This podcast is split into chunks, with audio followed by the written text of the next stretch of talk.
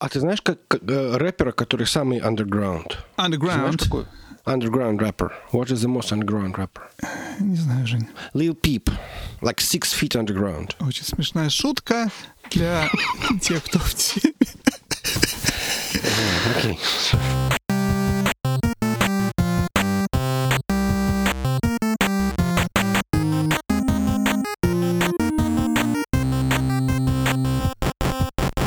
Всем привет, это Вадим и Женя и подкаст про игры, выпуск 66, 66, это как 99, но кверх ногами. Можно и так. Привет, Жень. Привет. 66, на самом деле, я это сокращение, понятно, от 666, и многие игры пытаются на этом как спекулировать, использовать название. Кроме того, 66 — это еще и Ордер 66, был такой Star Wars, узнал я пока а, гуглил. И он каким-то образом участвовал тоже в Jedi Fallen Order, он там упоминался. Это какой-то ордер, короче, этих самых против джедаев, что-то там. Я такой не знаток лора Star Wars, что не готов вообще ничего про тему сказать, но да. А про игры, возвращаясь к играм, то есть была игра, к слову, Star Wars, Republic Commando Order 66 для мобильных телефонов. Была игра The King of the Road 64, 66 на э, Sega выпускала аркадную игру. Была игра Зона 66. К- Полно было игр, на самом деле. Вот последняя, наверное, из заявленных игр называется Road 66, да, Дорога 66. Мне очень понравилось на Стиме, пока еще не вышло, но идея в том, что ты там, ты должен собрать машину и свалить нафиг из своей жизни. И в видосах ты там пытаешься из каких-то запчастей какой-то крутишь движок, еще что-то делаешь. В общем, ты собираешь эту машину, и потом нафиг уезжаешь, и дальше тебя кусок, которым ты едешь. Вот. И непонятно, что это будет, что нас ждет, но мне показалось интересным, как это выглядит все. вот. А моя любимая игра про 66 — это на самом деле даже не игра, это DLC к Redneck Rampage. Ты играл в Redneck Rampage? Мне кажется, мы обсуждали с тобой это. Мне кажется, я играл в детстве, но это было как-то очень давно. Это же какая-то старая игра, да, прям старинная. Да, это старая игра, я не помню, на каком движке, но она такая, а наверное, на квейковском движке, скорее всего, сделана, или что-то такое, ну, может быть, на своем. Это действительно first person shooter 97 года про таких реднеков, хиллбилы, и у нее был DLC, называется он э, Sucking Grits and Roll 66, который у меня есть, потому что я какое-то время назад купил игру в Гоге, и она шла в комплекте. Там, собственно, самая базовая игра и DLC. Я даже помню этот факт, что-то, что даже гуглить мне не пришлось. Вот, люблю эту игру. Одна из моих самых любимых, наверное, first-person шутеров в того времени. Ну, как так получилось? Просто потому что в, в юности она мне очень запомнилась. Про этих вот реднеков и всю вот эту тематику. И, и прикольно довольно сделано это все. Сейчас, наверное, такой не одобрили бы даже демократы. Наверное, что- но anyway, Слишком anyway, стереотипно. be my guest. Get your kicks on Route 66. О, Get your kicks on episode 66. Можно так. А, окей, Жень, что мы сегодня обсуждаем? А мы сегодня обсуждаем все то, что не вошло в предыдущий выпуск. Ам, Во-первых, давай с тобой обсудим новости, которые были в последний, последний месяц, наверное, уже можно сказать. Две презентации были, которые, э, про которые хочется поговорить. Это Nintendo и Sony. Это было очень давно. Это уже такие новости, что это уже прям совсем старости. Но я считаю, что мы не можем их просто пропустить, поэтому давай очень коротенько, прям коротенько-коротенько с тобой поговорим о том, что тебе там понравилось, что там тебе не понравилось. Насколько я помню, ты очень сильно ворчал на презентацию Sony. Она была первая, поэтому давай начнем с нее. Тебе прям вот ничего там не понравилось, да?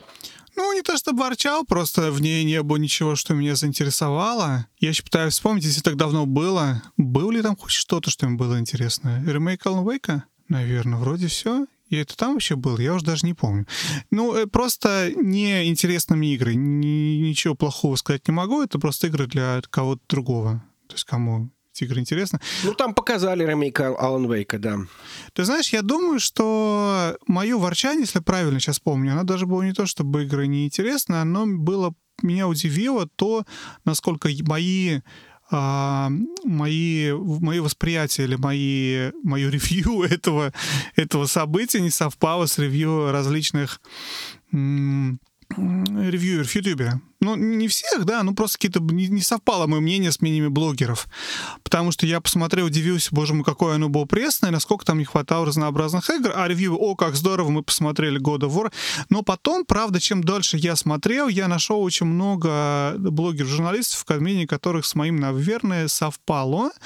Потому что основная претензия и основной минус презентации, что практически все, что там показали, это мы или уже видели, или знали, и ничего нас не удивило.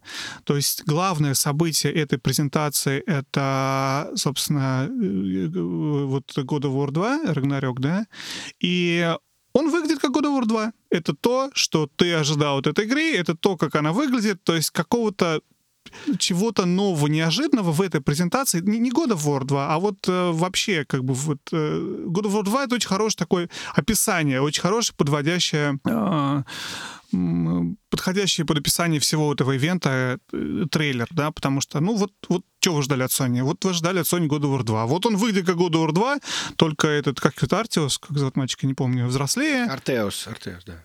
Артеус. Графика лучше, все круче, но то же самое, что War 1, не было ничего, что было такое, вау, фигаська неожиданная вещь. Да, и если сравнивать, напоминаю, что это а, отсроченная презентация Sony, которая не составлялась во время E3, поэтому ее охарактеризовывали в прессе как вот точно презентация, презентация Sony с E3, которая аж до когда, сентября, она в сентябре была или в конце августа, я уже не помню, которая так долго, в общем-то, ждала своего часа. И если сравнить с презентацией Microsoft, в Microsoft было очень много неожиданных игр, выглядящих по-другому. Я просто примеры привожу, да, или презентация Nintendo. И тогда мы, когда обсуждали с тобой вот ивент Sony и сравнивали с Microsoft, что там у тебя было и 12 минут, и, и вот эта игра, по там, там же, да, про, про почтальона, там были какие-то необычные, интересные вещи. А у Sony хорошая, качественная AAA, даже, я сказал бы, 4A игры, но ничего необычного, ничего такого, что вау.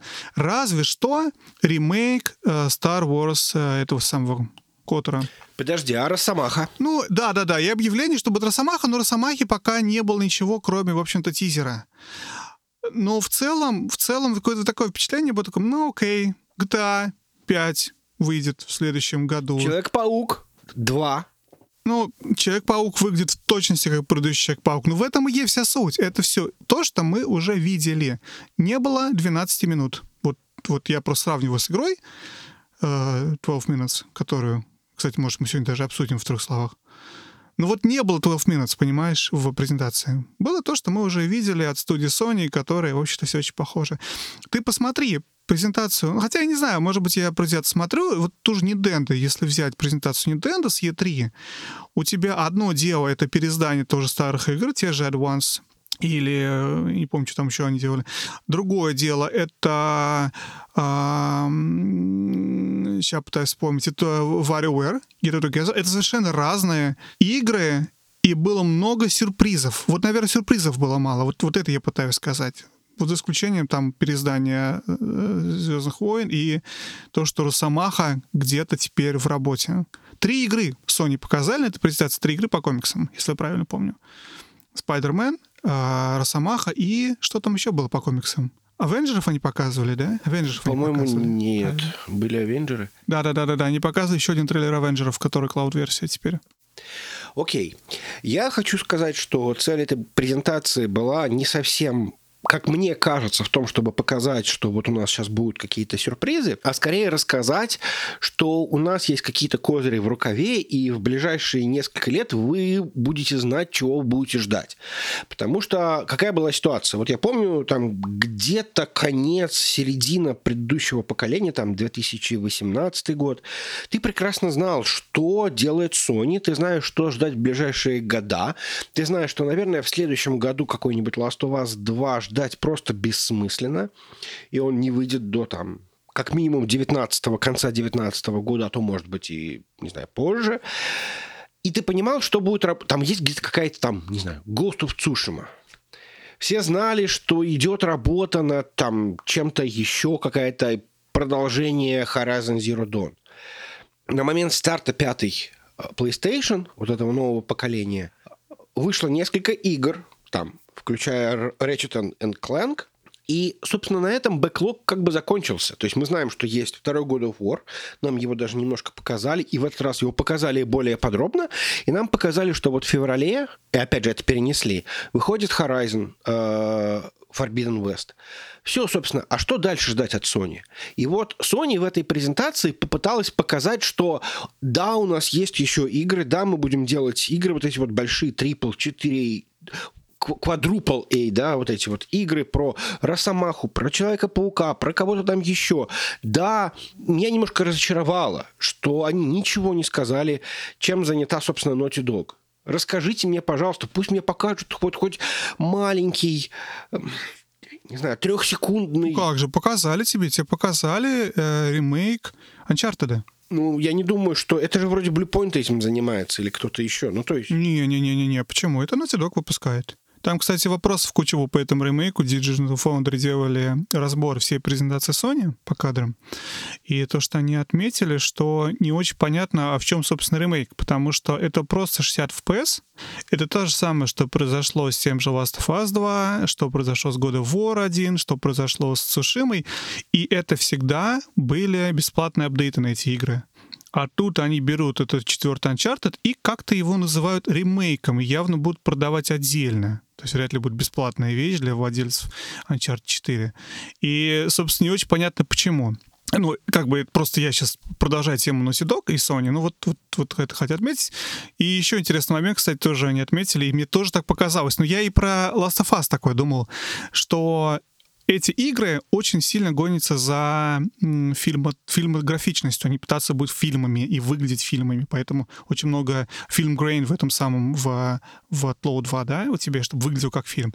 Когда ты делаешь это 60 FPS, это начинает смотреться как а, соп-опера. И она немножечко рушит вот это вот представление об игре.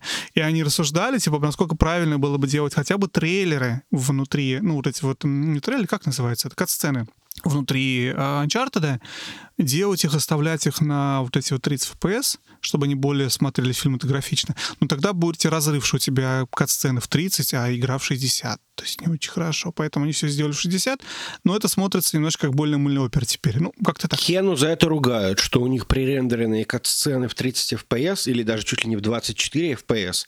И это очень странно смотрится после игры, которая в 60. Да, да, да. Но это, говорю, это вопрос, они пытаются этот баланс между мыльной оперой и кино, но при этом ты хочешь 60 FPS, чтобы игра была. В любом случае, все жадюги, все жадюги, но в любом случае мне не показали следующую, the next big thing, которую делает которую делает Дракман.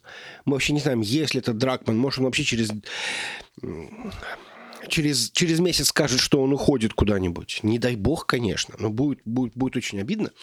Вот. Поэтому мне очень хочется знать, над чем работает Naughty Dog, над чем работает Insom... э, не Insomniac, сори, Sucker Punch и другие студии, потому что, в общем-то, ну, мы знаем хорошо, вот Forbidden West, мы знаем. А, а, а дальше что они будут делать? Они будут третий, третий делать в любом случае очень хочется понять, и, в принципе, Sony немножко как бы проложила вот эту вот дорожку, вот эти вот хлебные крошки, показала, что будет дальше, что мы будем ждать примерно там к 25 году, к 24 и так далее. Естественно, там будет много мелких игр типа того же, не знаю, Returnal. Но это игра, которая э, условно может быть э, анонсирована за полгода, за полгода проведен маркетинг и, или там за год, ну, Подожди, Returnal показали, когда показывали PlayStation 5, если я не ошибаюсь, да, и вот она вышла примерно на старте чуть-чуть позже. За 9 месяцев была анонсирована и вот, собственно, вышла. То есть такие игры, они, в общем-то, может быть, не требуют такого подхода. А тут именно, что вот покупая PlayStation 5, покупая PlayStation 5, ты знаешь, что тебе достанется эксклюзив про Росомаху. И ты любишь Росомаху, не смотри на покупку этого Xbox, там не будет игры про Росомаху. Понимаешь? У нас вот будет игра про Росомаху, а у них не будет. Ну вот я тебе к этому и веду, Жень, э, что, что показано мало было игр, потому что года War 2 и все остальное мы уже знали, мы на них посмотрели, окей, Spider-Man 2, выйдет Spider-Man 1, окей, класс, продолжаем. Э, как, там, как там был в этом в меме? э, продолжаем работать, или как дяденька говорил? Work in progress, да? Ну, опять же, я не могу сказать, что я прям был доволен, потому что мне, я сейчас крамольную вещь скажу, мне, в общем, немножко все равно про игру про Росомаху. Возможно, я в нее буду играть. Ну, посмотрим, но это не то, чего я прям жду. Я небольшой фанат комиксов, как мы знаем, и поэтому мне все эти супергерои, они... Эм, ну, немножко по боку. И поэтому даже там второго Человека-паука я ну, не могу сказать, что я его жду. Выйдет, будет хорошая игра, купим, поиграем, может быть, действительно будет хорошо. Может быть, я проведу некоторое количество времени в этой игре и получу свое удовольствие. Sony показала, что в принципе у них есть что-то, чем можно удивить фанатов и какое-то количество эксклюзивов, которые будет эксклюзивные эксклюзивы, за которыми будет очень большая поддержка и очень большой хайп вокруг них. Ради бога, это их путь. Я не уверен, что он сейчас верный, этот путь, но ну, как бы он есть. Я думаю, мы засиделись на Sony. Давай поговорим про Nintendo. Nintendo тоже недавно делала очередной директ, и это был большой достаточно директ с большими анонсами. Да, они, в принципе, были, многие из них совершенно ожидаемые, многие были ликнутые. Мы знали, что нас ждет расширение Nintendo Online у нас появился, появится в конце октября, сейчас говорит Nintendo, новый, э, новая часть Nintendo Online подписки за дополнительные деньги можно будет играть игры с Nintendo 64, и внезапно Sega Mega Drive, она же Sega Genesis с, э, в Северной Америке. Здорово, классно, круто. Но опять же, тут такая ситуация интересная с ликами, да, у Nintendo, что лики постоянно, а Switch Pro не выходит. И тут тоже были сомнения, потому что Лики говорит, что будет или N64, все мечтали N64, вся, вся, вот, вся вот эта благосфера гудел, блин, классно было бы, но, скорее всего, нас ждет геймбой, потому что это большая библиотека игр, она нигде у Nintendo толком не представлена, и тут можно пихнуть. Но Nintendo, видишь, что сделали, они все-таки добавили Nintendo 64, очень здорово, объясняет и подтверждает теории, почему был ограниченной продажи вот этого вот Марио с тремя играми, потому что они не хотели они игру, чтобы можно было и Mario 64 и так купить, и э, в этом самом. Sega ситуация чуть более другая, потому что если ты хочешь играть в игры Sega, зачем тебе платить эти дополнительные, мы не знаем сколько, но как бы ожидается, что скорее всего это будет ну, прям плюс 10 долларов, плюс 15 долларов в месяц. Зачем тебе платить, ой, не в месяц, что я говорю, в год? потому что, в принципе, Nintendo Online довольно дешевая система. 35 долларов в год стоит на семью, и 20 долларов, если правильно помню, стоит на одного человека. Да? Это копейки по сравнению. 20 долларов — это примерно сколько стоит один месяц Game Pass. А тут на весь год. И ну, вот как бы понятно, что в два раза не стоимость вряд ли увеличат для этой штуки, ну, там, может, поднимут на 10 долларов. Суть не в этом, в том, что зачем тебе платить 10 долларов и играть по подписке, если ты можешь один раз купить вот эту Sega Mega Drive Collection, или как называется, Sega Genesis Collection, я не помню, как правильно называется, грубо говоря, там практически все эти игры есть и так, играй в любой момент, подписка себе не нужна. А, но там, по-моему, 4 игры какие-то, в которые будут в, в подписке, которых нету в Switch Online у которых нету, сори, в, в, в, Sega Genesis Collection. Там, по-моему, дельфинчик, это Эко Долфин или как он там? Дельфинчик, да, Эко Долфин нету, кстати, который я очень люблю, и вот как-то так. А что еще? Они показали еще несколько игр, они показали, опять же, ожидаемые тоже ликнутые Castlevania, игры с Game Boy Advance переизданные. Они показали главную игру, наверное, ну для меня это то, что выходит новый Кирби. Новый Кирби выходит в следующем году. Выглядит просто потрясающе. Это Кирби разные, знаешь, ревьюеры по-разному назвали. Кто-то сказал, что Кирби в мире Horizon Zero West, кто-то сказал, что Кирби в мире Last of Us. И, в принципе, он очень похож, потому что тот трейлер, который нам показали, игровой, это Кирби внутри какого-то заброшенного мола, заросшего. И тут у меня сразу ассоциируется с Last of Us, потому что в молах и в первой части, по в моле было, и во второй, в каком-то торговом центре было. И ну, да, пох... и даже в DLC к первой части был, да. Мол. Совершенно верно, DLC в первой части был, мол. И, в общем, короче, как-то так выглядит очень классно. 3D Кирби не было вообще, я не знаю, когда был последний. И потому что Кирби стал 2D игрой, и все последние Кирби были 2D играми. А тут 3D, очень здорово, очень рад, очень жду. Еще показали там нам Bayonetta 3. Угу. Я так понимаю, фанаты должны были быть в восторге. Наверное. Я не фанат, не в восторге. Но, я так понимаю, фанаты были разочарованы тем, что геймплей там у нас пришел со стручейна, да? Ну, в какой-то мере. Мне, кстати, это немножко смущает. Я так понимаю, что не дадут нам 60 FPS, а в слэшерах 30 FPS это всегда не очень. Ну, ладно. Я не знаю. А 60 FPS был хотя бы в одной байонете? Мне кажется, никогда не я было. Я не знаю. Я не играл, кстати, И в байонету. не было Я не играл в байонету. Я поэтому... Поэтому-то я и удивлен. Мне очень хочется попробовать, может быть, но я что-то не уверен, что я готов. Потому что Astral Chain это как бы хорошо было, но вот мне как раз немножко... Но Astral Chain же тоже в 30 FPS, правильно? Astral Chain это 30 FPS, причем его всячески пытаются сейчас хакать, патчить, чтобы можно было хотя бы в эмуляторе его запустить в 60 FPS. Но там все очень много завязано на эти 30 FPS, и поэтому у тебя игра начинает адски бажить. Ну, то есть у тебя фактически некоторые игровые механики завязаны на то, что у тебя 30 FPS. Что, конечно, не очень хорошо характеризует, я не знаю, то ли платинум, то ли игру, но в любом случае это как-то вот так вот. Наверное, третий байонет это круто. Может быть, даже к выходу я на нее посмотрю. Ну, посмотрим. Я, я не знаю, мне нравятся очень слэшеры, но что-то байонета мне немножко не нравится в этом вопросе. Не знаю почему. Необъяснимо. По идее, это как бы просто женская версия там Данте и эм, как его Devil May Cry, но почему-то мне почему-то Devil May Cry, я лучше, может быть, я даже не знаю, предыдущую часть DMC про... Не знаю, если у меня будет время и желание на слэшер, ну, вообще надо подумать, может быть, действительно Байонету попробовать.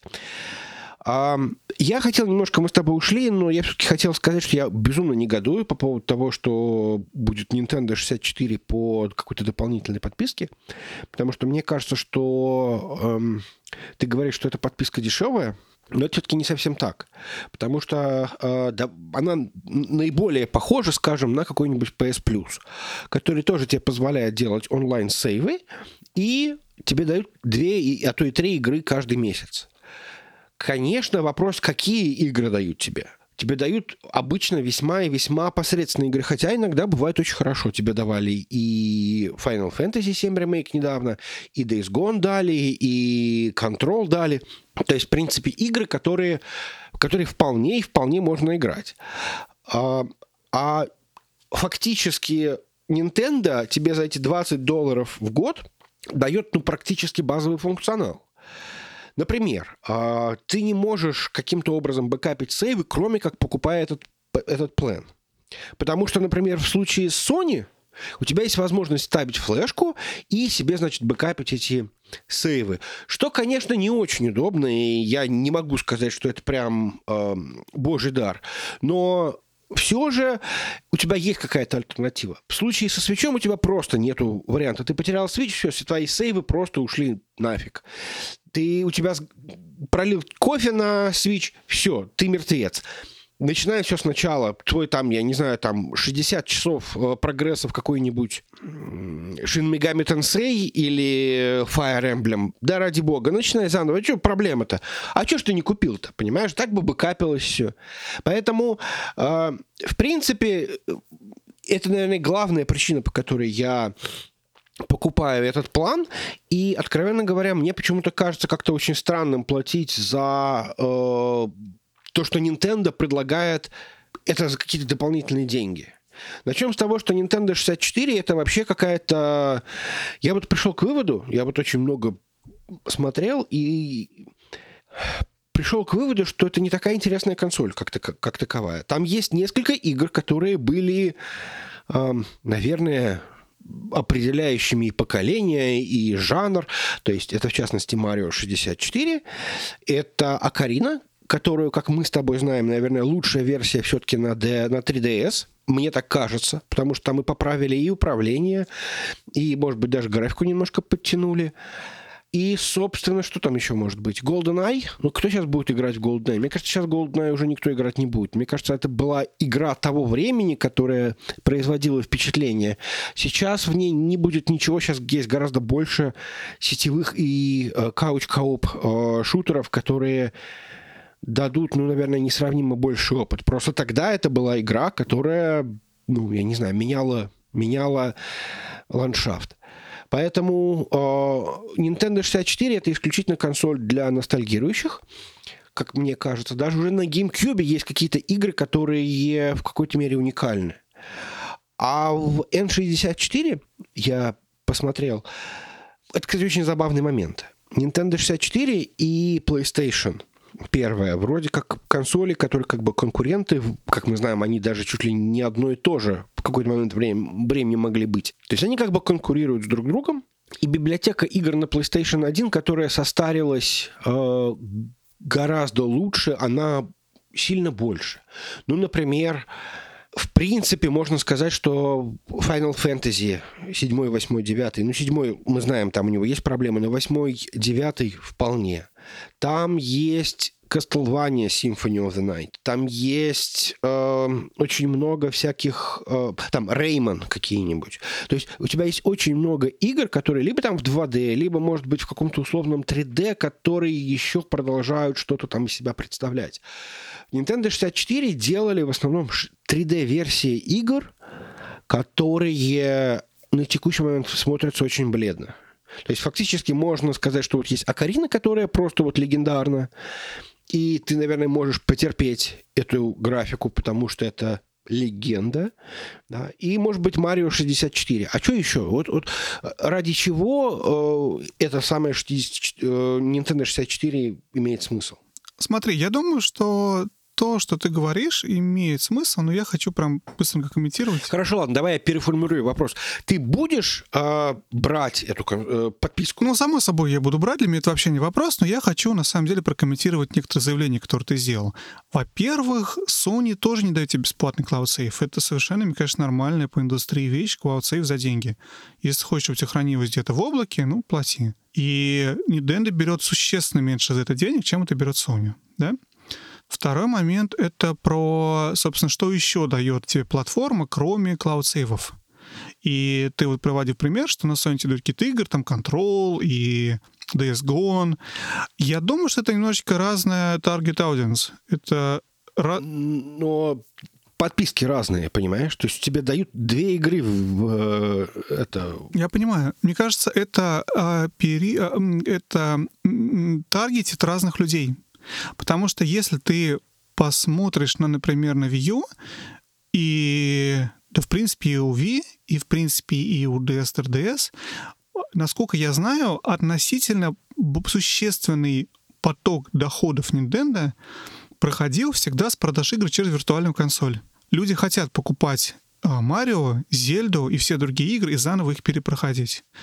И просто в свече они сделали другую вещь. Вместо того, чтобы продавать эти игры через виртуальную консоль, они их засунули в эту Netflix-модель и засунули их вместе с клауд-сейвами, чтобы поднять какую-то привлекательность этой подписки.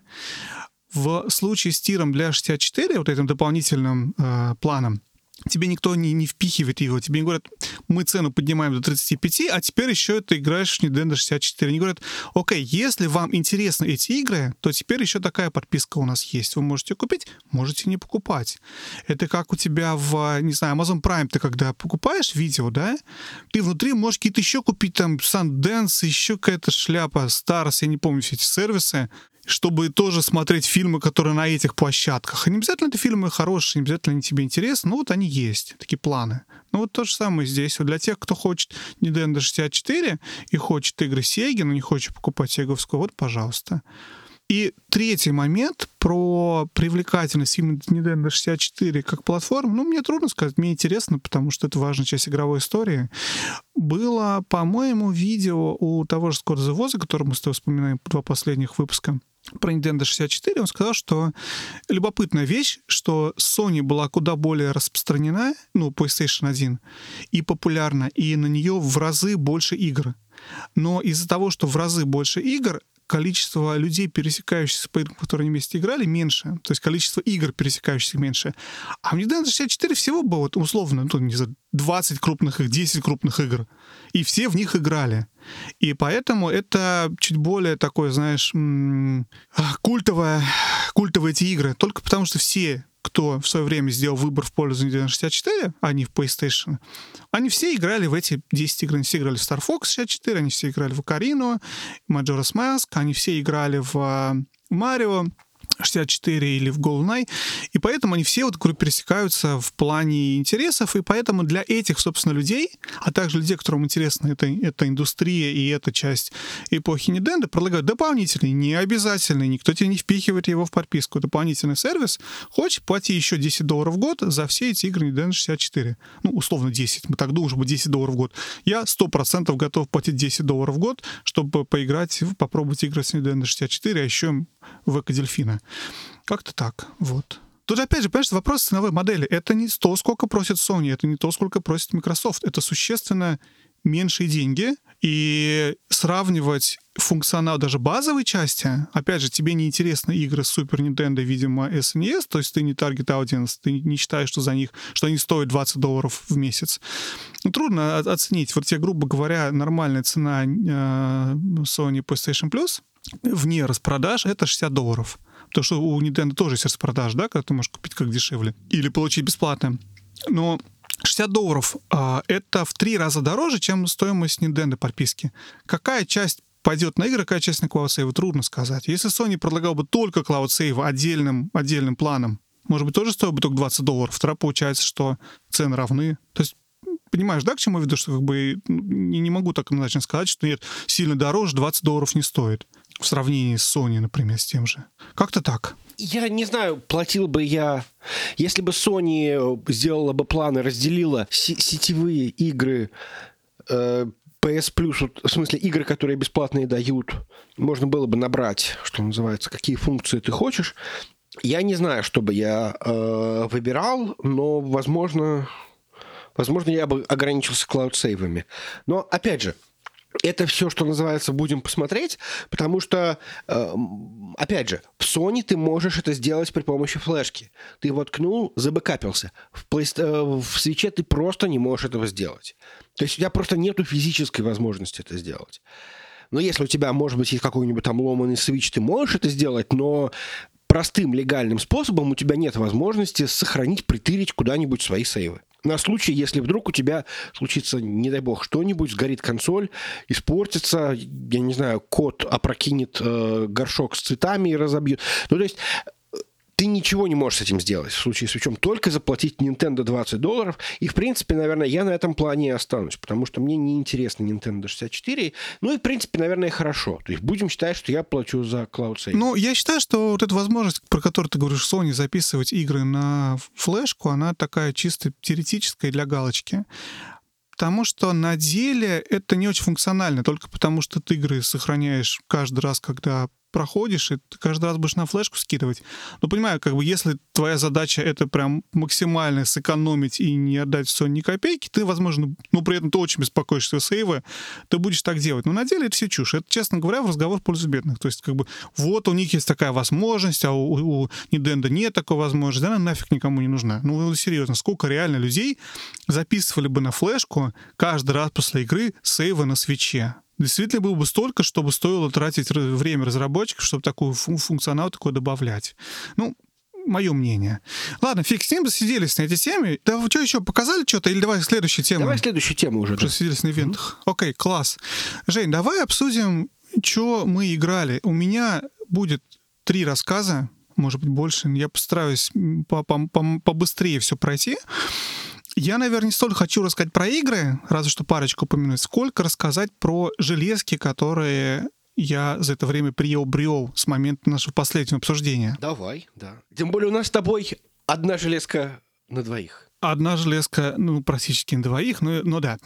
Я, наверное, начну с первой... Слушай, нет, не с первой. Я расскажу про Wii U как бы продолжая тему Nintendo, я расскажу про Wii U, я расскажу про Switch OLED, который ко мне пришел вчера. Довольно короткий будет рассказ, если честно, ну просто первое впечатление. И я хочу немножко вместе с тобой рассказать про Razer Kishi. Да? Mm-hmm, да. Давай я начну с Wii U. Wii U самая интересная, на самом деле, наверное, для меня покупка. Вот это во времени я купил где-то, наверное, месяц назад. Я уже не помню, может, чуть больше, наверное. И вот чтобы рассказать про Wii U, я хочу начать с понимания такой вещи, как а, с такого понимания, как игровой опыт. Потому что вот то, что ты делаешь, это игровой опыт. И игровые опыты бывают разные.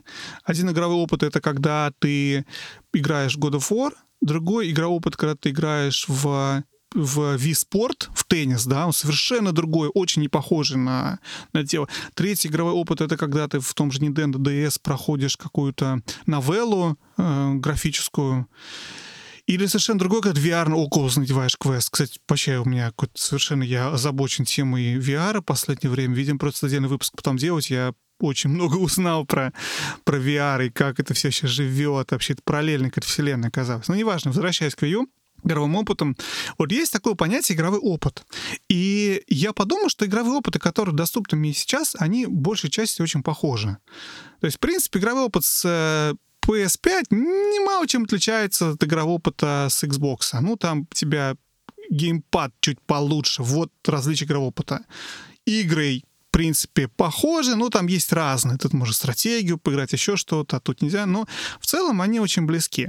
Но когда у тебя появляются другие инструменты именно управления игрой, как в случае с Wii, например, да, когда ты управляешь вот этим Wii двигаешь руками, ногами, прыгаешь, что там делаешь, это очень совершенно другая вещь. Это качественно другой игровой опыт. И то же самое с Wii U. View — это вот этот вот, вот кусочек, которого у меня не хватало в моей коллекции в плане очень разных игровых опытов.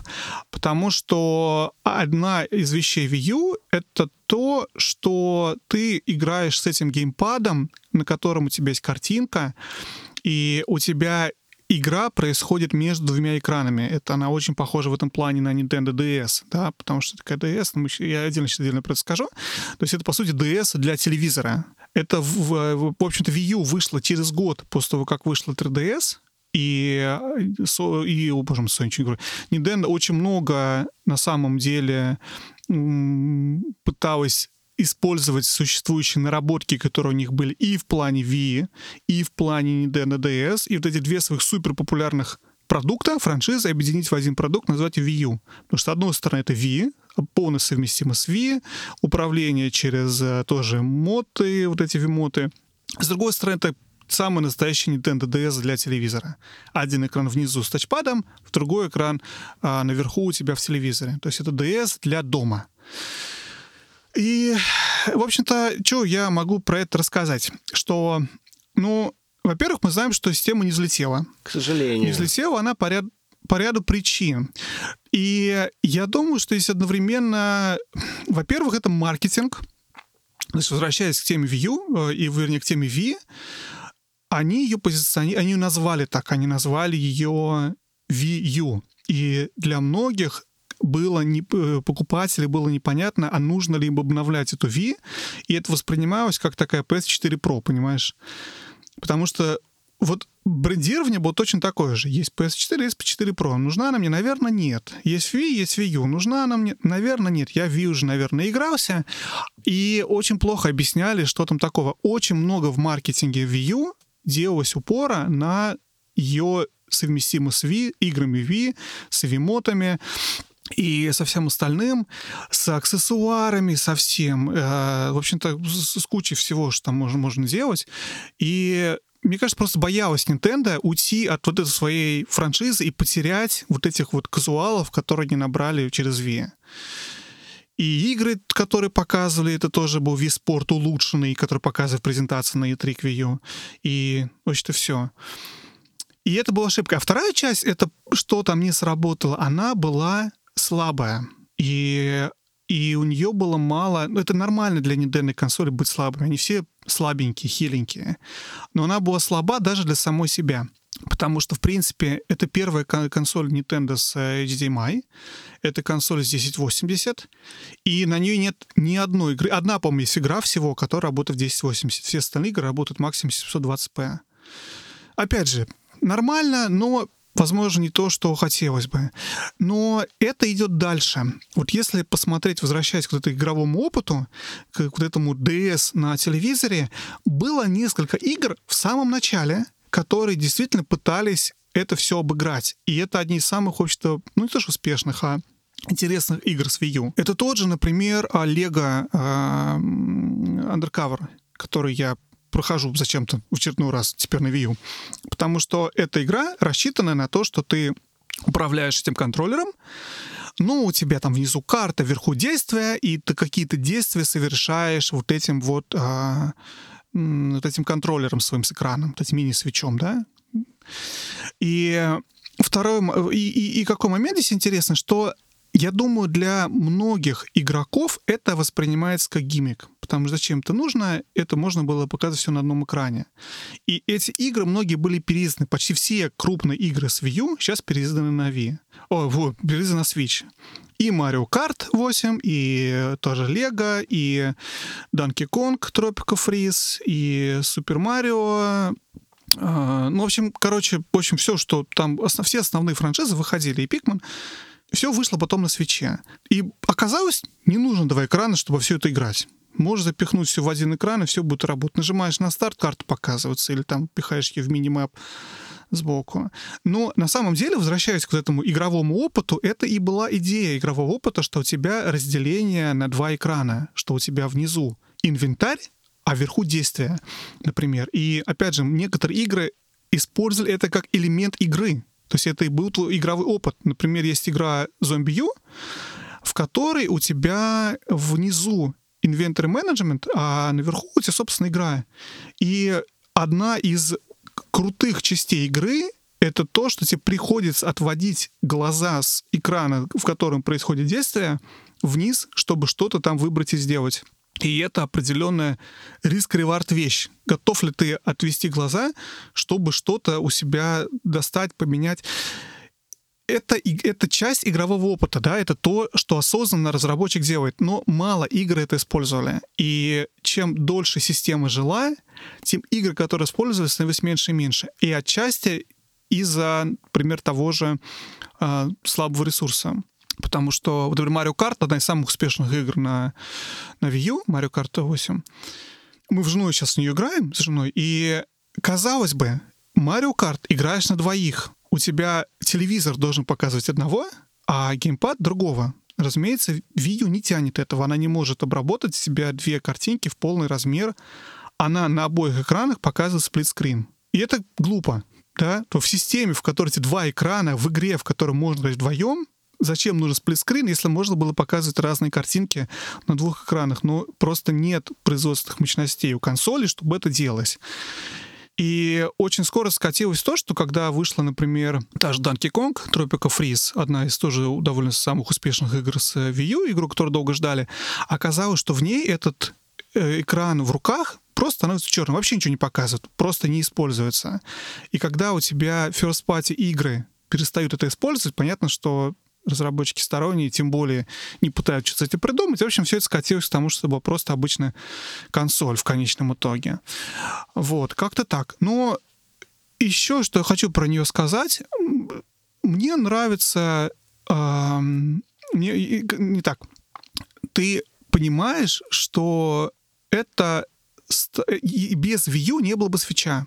Вот этот вот контроллер, который работает на довольно коротком радиусе от э, от консоли, и то, что у тебя, например, в та же Mario Kart дублируется здесь и тут, позволяло тогда игрокам играть в консоль Level Games на handheld режиме. И высокого уровня консоль Level Games, да, то есть это то, что не, было доступно на, условно говоря, Вите. То есть это потому что у тебя большая вот эта система, которая там всю эту графику обрабатывает, и потом по Wi-Fi или по, не знаю, по какому там протоколу, грубо говоря, шлет это все в этот э, контроллер она...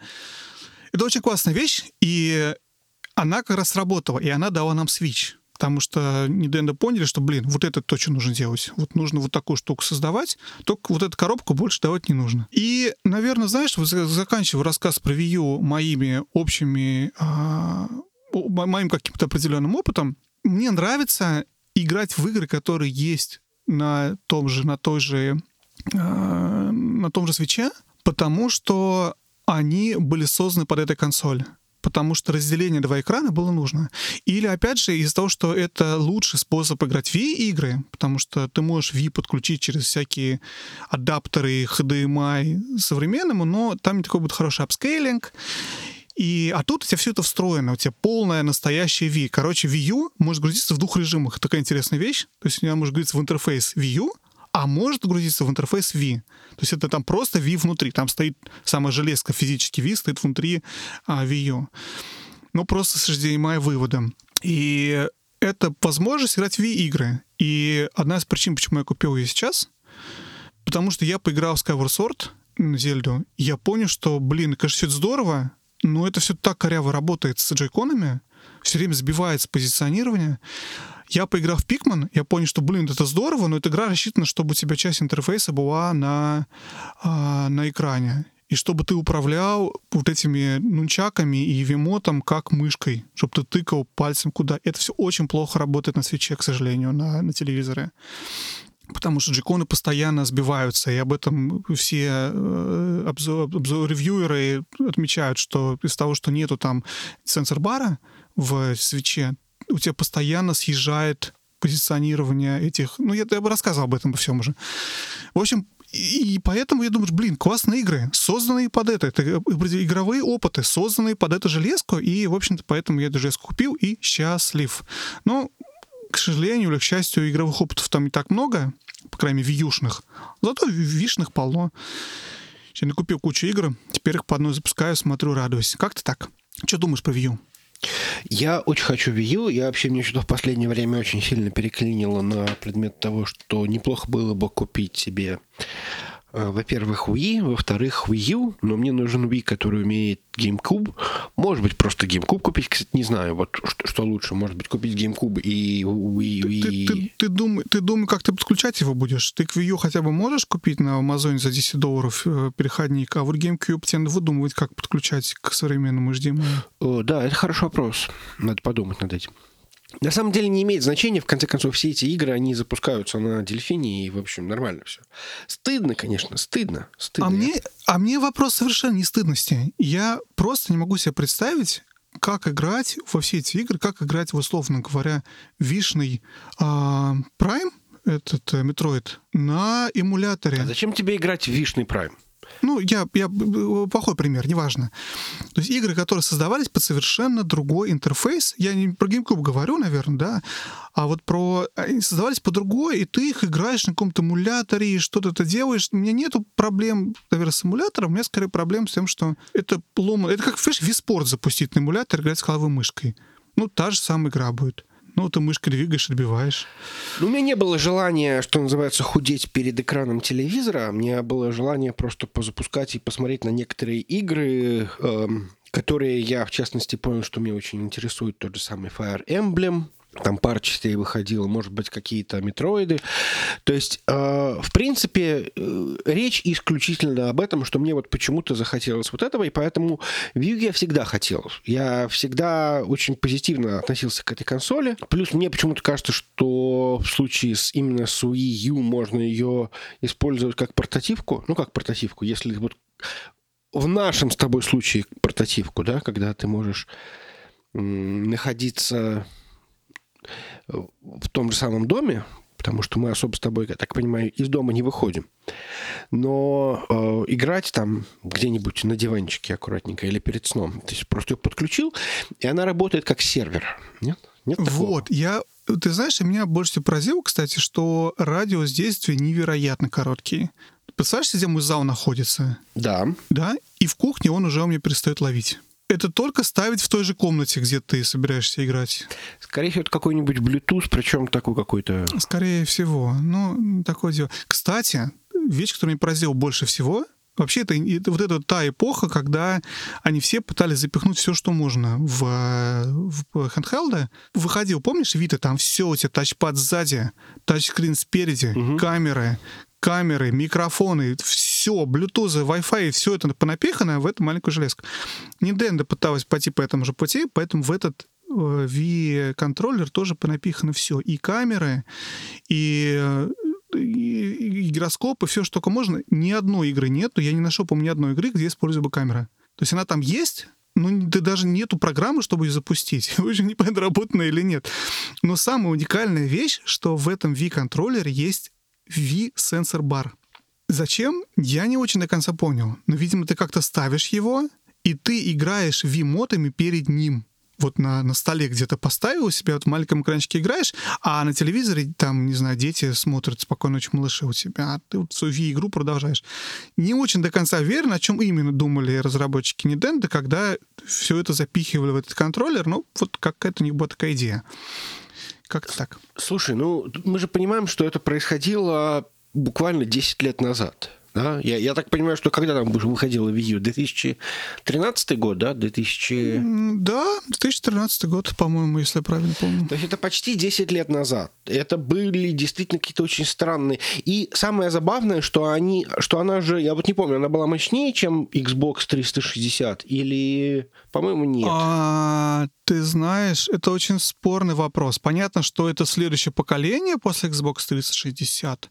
Я думаю, она была мощнее, да. Я думаю, она была мощнее по железке, но мне трудно сказать, честно говоря. Ну, может быть, но там смысл был в том, что собирался выходить, как раз в 2013 году выходили PlayStation 4 и Xbox ну, да, One, да, и да. Wii U очень бледно смотрелся. Она смотрелась бледнее, точнее был вопрос. Ну, ну, я думаю, что на, напоминаю, что Xbox-то вышел в 2006 году или 2005 году, я не помню, 360 То есть это почти 10 лет после. Я все-таки думаю, она была посильнее, чем Xbox 8-летней давности. Ну, говорить точно не буду. И, в принципе, игры-то выходили и туда, и туда, и туда. Тот же Assassin's Creed, я не знаю, э, Black Flag выходил. А Black Flag выходил под Wii U? А слушай, а Black Flag вообще, по-моему, под Wii выходил, но я еще могу путать. Нет, я не помню. Я помню, что э, под Wii U выходил третий Assassin's Creed, который я... Под Wii выходил третий Assassin's Creed. Под Wii U. Я еще очень хотел купить именно Wii U, потому что мне хотелось вот возможность играть, пока дети смотрят мультики, а я вот смотрел бы, аккуратненько сидел. То есть это было такая как бы... Э, чтобы я дети мог не показывать свой э, дивный экран, на котором, э, как его звали, Конор совершенно жестоким образом расчленял и, и, и властвовал. Жень, давай перейдем... Да, давай перейдем к следующему устройству. Не, давай ты пойдешь дальше, а я, а я потом, чтобы мы по очереди. У меня тоже небольшая прибавка в э, арсенале устройств.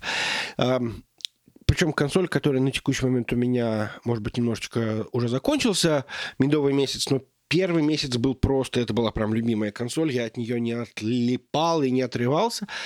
Консоль называется Retroid Pocket 2. Что он себя представляет? Это фактически Android-телефон, не очень мощный, но относительно мощный. Форм-факторе похожим на... Даже не знаю, на что он похож. На Game Boy Advance, но, правда, там есть два полноценных стика. Неполноценных, кстати, потому что у них нету э, глубины нажатия, как это ну, в любом случае, то есть это такая пластиковая консоль, она стоила не очень дорого, она стоила 80 долларов, и она позволяет эмулировать, в принципе, все до Sega Dreamcast и PlayStation 1, также Nintendo 64, но, правда, с этим она справляется очень условно уже на грани, хотя как PlayStation 1 работает, э, мне нравится, как, мне кажется, лучше работает, чем на Raspberry Pi. Почему-то вспоминается, что на Raspberry Pi оно немножко... Хотя, может, я ошибаюсь. В общем, смысл в том, что она достаточно маленькая, компактная, размером с, ну, тот же самый, я не знаю, iPhone. Да, прям iPhone даже немножко побольше.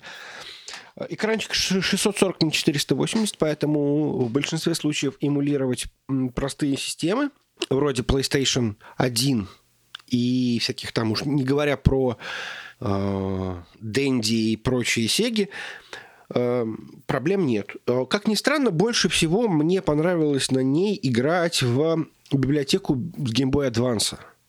Потому что у Game Boy Advance есть небольшая проблема, как мы знаем. Э, он не умел засыпать. И очень много игр, которые просто не умеют засыпать. Тебе эм, ты не можешь остановиться в какой-то момент времени, тебе нужно там сохраниться и э, закрыть его. Некоторые игры поддерживали так называемый quick save, то есть когда ты, условно говоря, он сбрасывал такой сейф в любой неподходящий момент, но в любой момент. И ты потом, загрузившись, мог начать с этого же момента. А здесь получается, что ты возможностями ретро-арка ты можешь, во-первых, сохраниться везде, во-вторых, все, э, все плюшки эмуляции перед тобой. Конечно, и все недостатки эмуляции также перед тобой. Но в целом это отличная подставка под эмуляторы, и она портативна, и в этом огромное достоинство. Я на ней прошел Metroid Fusion, как ни странно. И это был очень прекрасный опыт. Я... Это, наверное, первая Nintendo игра, которую я прошел целиком и полностью. Так, до титров. Вот буквально. И это было прям, прям прикольно, да. То есть мне очень понравилось. Я теперь э, думаю, что, может быть, надо поиграть в другие игры серии. Купил себе Samus Returns. Думаю, может быть, даже Дреда купить. Ну, опять же, Метроидваний было в последнее время в моей жизни много, и поэтому не то, чтобы это вот прям конкретно горит. Но, однако, вот сейчас я на ней играю в Fire Emblem, э, который просто Fire Emblem, я не помню, как она называлась в Японии, но это игра, которая называется Fire Emblem, это первая фактически версию, которую показали э, западной аудитории. Так это вообще, по-моему, какая-то там седьмая, восьмая версия Первые там были на NES и всяких других геймбоях. А, в любом случае, очень неплохая такая игра. Я понял, что я очень люблю э, Fire Emblem. Я очень не люблю Three Houses, хотя, может быть, я к ней вернусь, но там слишком стало много вот этого социального взаимодействия в Three Houses, и очень стало мало боев, и они максимально упростили боевку. А тут именно такое вот, что тебе вот, вот просто берут, и ты там бой переигрываешь по пять раз. Или, не знаю, нервничаешь, что сейчас вот повезет, не повезет. Вот если убьет, то все, будешь перезапускаться. А, а раз промазал, ура, у тебя есть шанс, все, ты, там, условно говоря, победил. Вот. Поэтому э, очень рекомендую. Я выбирал между ней и вот есть еще тоже популярное устройство под названием Анаберник, которые примерно то же самое, но здесь мне подкупило то, что у тебя просто RetroArch и Android. То есть ты, соответственно, можешь запускать как всякие игры под Android и вообще мобильные игры, вроде какого-нибудь, я не знаю, Among Us, например. Или вот я Ocean Horn купил первый. А, а с другой стороны, как бы ты можешь... Ну, на самом деле у меня ничего кроме ретро-арка не запускается, поэтому, может быть, может быть, можно было и анаберник брать. Но, с другой стороны, он дешевенький и так далее. Мне не хватает немножко мощности, во-первых, потому что хотелось бы побольше, может быть, вложить в эмуляторы, Например, э, он не поддерживает OpenGL 3, поэтому все продвинутые э, железные эмуляторы вроде эм, там того же самого DuckStation для PlayStation 1 или Beetle э, PSX, они не работают.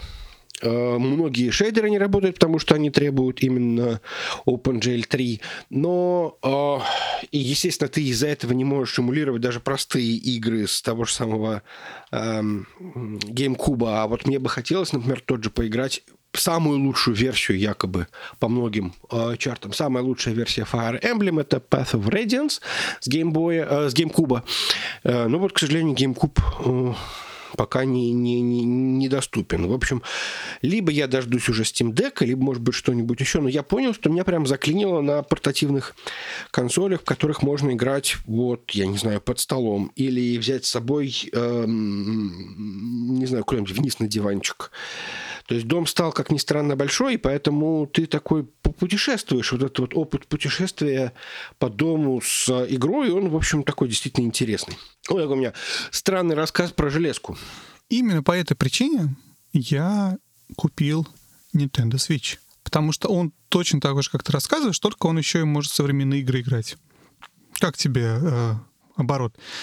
Короче, я, смотри, хотел сказать, что вот Wii U, если это была консоль предыдущего поколения у Nintendo, то Nintendo Switch OLED, который ко мне пришел вчера, это вот как раз новейшее поколение Nintendo под, под поколение, да? И это не против, если я, да, начну про него рассказывать? Давай, давай, давай. Про OLED, конечно, очень интересно. Очень интересно. Ты знаешь, вот, вот честно скажу, что мне поразило больше всего в свече OLED, это то, что когда я его открыл, поиграл, настроил, запустил, потыкал, я, у меня сами собой начали всплывать те фразы, которые говорили журналисты и блогеры, когда делали обзор э, свечу лет. Я поражен, насколько сильно мой опыт или мое восприятие совпало с тем, что говорили другие люди, потому что обычно это не так. И второй момент, всегда так интересно, ты это слушаешь, все делаешь выводы, запоминаешь. Но опять же, когда ты сам это все переживаешь, ты же, ага, тебе говорят, море синее, ты потом такой, блин, море это синее, они же мне говорили, а как-то я это не прочувствовал, а теперь я увидел, оно же действительно прям синее. Ну, как бы я сейчас пример привожу, чтобы объяснить идею, но давай, что, собственно, самое главное про, про Switch OLED? Ну, кроме того, что там OLED, самое главное, когда ты его берешь в руки, это даже не то, что это OLED, это премиум Switch. У него появился премиум филинг, вот это вот ощущение премиальности. Оно очень прослеживается во всем, потому что они сделали много вещей. Помимо того, что они поменяли экран, они поменяли там все вот это вот вокруг экрана, там эти тоненькие безелы. Он теперь одного цвета. Вот свич, когда берешь, у тебя экран серый, да, в выключенном состоянии, а безелы вокруг черные, толстые черные безелы. И у тебя, ну, рамки. И у тебя сам экран, вот э, наверху у тебя пластик, у тебя не стекло. Здесь они все сделали все одного цвета. Наверху пластик, это все блестит. Они полностью поменяли пластик вокруг, ну, которого самого свеча сзади, то есть, да, сзади по бокам. Они поменяли немножечко кнопочки, они, и все теперь выглядит премиально, прям просто вот другой тир, другой уровень, понимаешь? И это это не, никак не меняет твой игровой опыт. Ну, игра меняет, но вот это все, вот только что вот стало премиально, не меняет игровой опыт. Но это вещь, которую теперь приятно в руках держать. Ты понимаешь, ты берешь какую-то дорогую, хорошую вещь. Это как, условно говоря, у тебя есть, я не знаю, есть... Э, никого не обидеть не хочу, если Toyota, а есть и Mercedes. Обе едут, но одна просто более премиальная, и это чувствуется. Или знаешь еще лучше пример?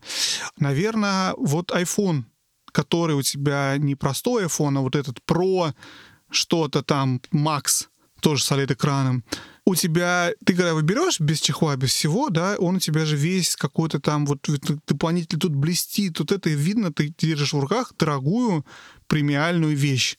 Но он также показывает тот же Among как и там, самый дешевый Android, который будет пластмассовый, без всяких OLED, и также будет работать, но тут еще не премиальности. И это, наверное, самая первая вещь, что бросается в глаза, но при этом это явно не вещи, за которые этот Switch OLED стоит покупать. Да? И тут я прихожу к первому, первому мнению, которое полностью совпало у меня с кем-то из э, ревьюеров, что это тот Switch, который хотелось бы иметь сразу. Вот когда он только выходил, вот это вот тот свич, который, блин, вот, вот он классный, вот он такой должен был бы быть в самом начале. Но, опять же, понятно, что они там пытались как бы цены срезать, сделать более доступным. Сейчас уже можно позволить себе всего на 50 баксов увеличить стоимость и запихнуть туда дорогой экран и все такое, потому что уже э, отработал все, и уже явно дешевле производство свечи, чем он был 5 лет назад, когда он только вышел. Но это тот свеч, который действительно вот хотелось бы иметь сразу. Но при этом вот помимо этого экрана и премиального филинга, он не так-то много дает. И это, опять же, вторая часть. Давай сейчас расскажу про экран, и мы посмотрим. Кстати... Я так правильно понимаю, что у тебя э, сейчас все три возможных свеча на руках? Ну, ну, да. Ну, и на самом деле, если говорить по чесноку, это четвертый свич. Не у меня дома вообще, потому что выходил свич оригинальный, Потом выходил Switch с новым Мариком, этим чипсетом, который они засунули более мощный чипсет, но прикрутили ему мощность, просто чтобы батареи дольше хватало. То есть он работает так же, как и предыдущий Switch, плюс-минус, там пару FPS иногда чуть больше делает. Но то же самое. Но у него батарея сильно была больше. Потом выходил Switch Lite, и потом выходил вот этот вот, который тот же самый чипсет, что и в предыдущем э, Redbox свече, как они называют, в красной коробке. А, у меня три из четырех. У меня нет вот этого промежуточного свеча, который ничем не поменялся, кроме того, что батарея дольше держала. Вот. Ну, давай я тебе расскажу сейчас про... Я хотел, знаешь, что сказать, что я же купил себе белый свеч, как положено, потому что как бы синий, красный-то у меня уже есть. Новый-то белый, и я купил белый свеч, и удивительно, насколько сильно его цветовая схема копирует э, PlayStation 5. Он у меня еще стоит рядом с ней, а не просто э, ощущение, что это одна, ну, одна система или часть одной системы. Ну, она черно-белая, черно-белая. У тебя белый док, черный экран, белые джеконы торчат по бокам, и рядом стоит у меня PlayStation 5 тоже черный внутри, белый снаружи. Очень похоже. Те же самые черный-белый. Белый ну, детский, неважно. да. Неважно. Я хотел сказать про другое. Я хотел сказать, что экран, конечно, ожидаемо огонь. Огонь огнищий. Это, это трудно описать. По двум причинам. Ну, это, это было ожидаемо. Знаешь, как в DualSense было ожидаемо, что вот это вот э, фидбэк, вот эти вот триггеры, это будет вау, и это было вау. Также здесь ты ожидаешь, что экран будет вау, и он вау. То есть здорово. Прям вау. Ну, э, Смотри, давай по-другому скажу. Ты видишь разницу между экраном своего ретроида и когда ты в киши играешь на айфоне? Если да, разница... конечно, вижу. Вот и смотри, если ты чувствуешь прям, блин, это совершенно разный экран, да, ты увидишь разницу, что совершенно разный экран здесь и тут. Если для тебя разницы в принципе нету, то и здесь разницу тоже как бы особо не увидишь. Ну да, она есть, но она мне не важна. Тут сложно. Я на экране ретроида играю в несколько другие игры. Я понимаю тебя. Смотри, здесь два момента. Во-первых, экран стал больше. Он стал почти на дюйм больше. Это очень для меня важная вещь, потому что я понял в своей жизни, что чем больше экран, тем лучше. Возвращаясь к нашему разговору про диагональ телевизора. Потому, особенно в хендхелде. Потому что, может быть, я старею, может, еще что-то. Мне приятно видеть, когда больше картинка. Я играю в игры, я понимаю, что мне удобнее прочитать текст. Текст субтитров, и какие-то UI-элементы, они все теперь мне видны, я могу читать, меньше напрягаясь. То есть больше экран, 100% огромный плюс. Насколько огромно, это второй вопрос, ну, плюс. И второй момент, что это стало все ярче, точнее. Дело даже не в черном. Дело в том, что это все хорошо, ярко и приятно глазу выглядит. То есть это очень радует глаз. Это большая, красивая, приятная картинка. И я не купил ни одной новой игры. Я, к сожалению, отказался от своего метро Дреда, который собирался играть. Отдал его знакомым на работе. И я играю только в те игры, которые у меня уже были. И, в общем-то, одна из причин, что я дал, я подумал, что, блин, у меня столько игр, которые хочу поиграть, я лучше поиграю в того же Hollow Knight. Я хочу его допройти, потому что Hollow Knight в OLED — это вот то, для чего он создавался, потому что у тебя никаких этих серых, у тебя все это в темных тонах, и все красиво смотрится, и все, что светится в игре, оно ярко светится. Короче, картинка супер сочная.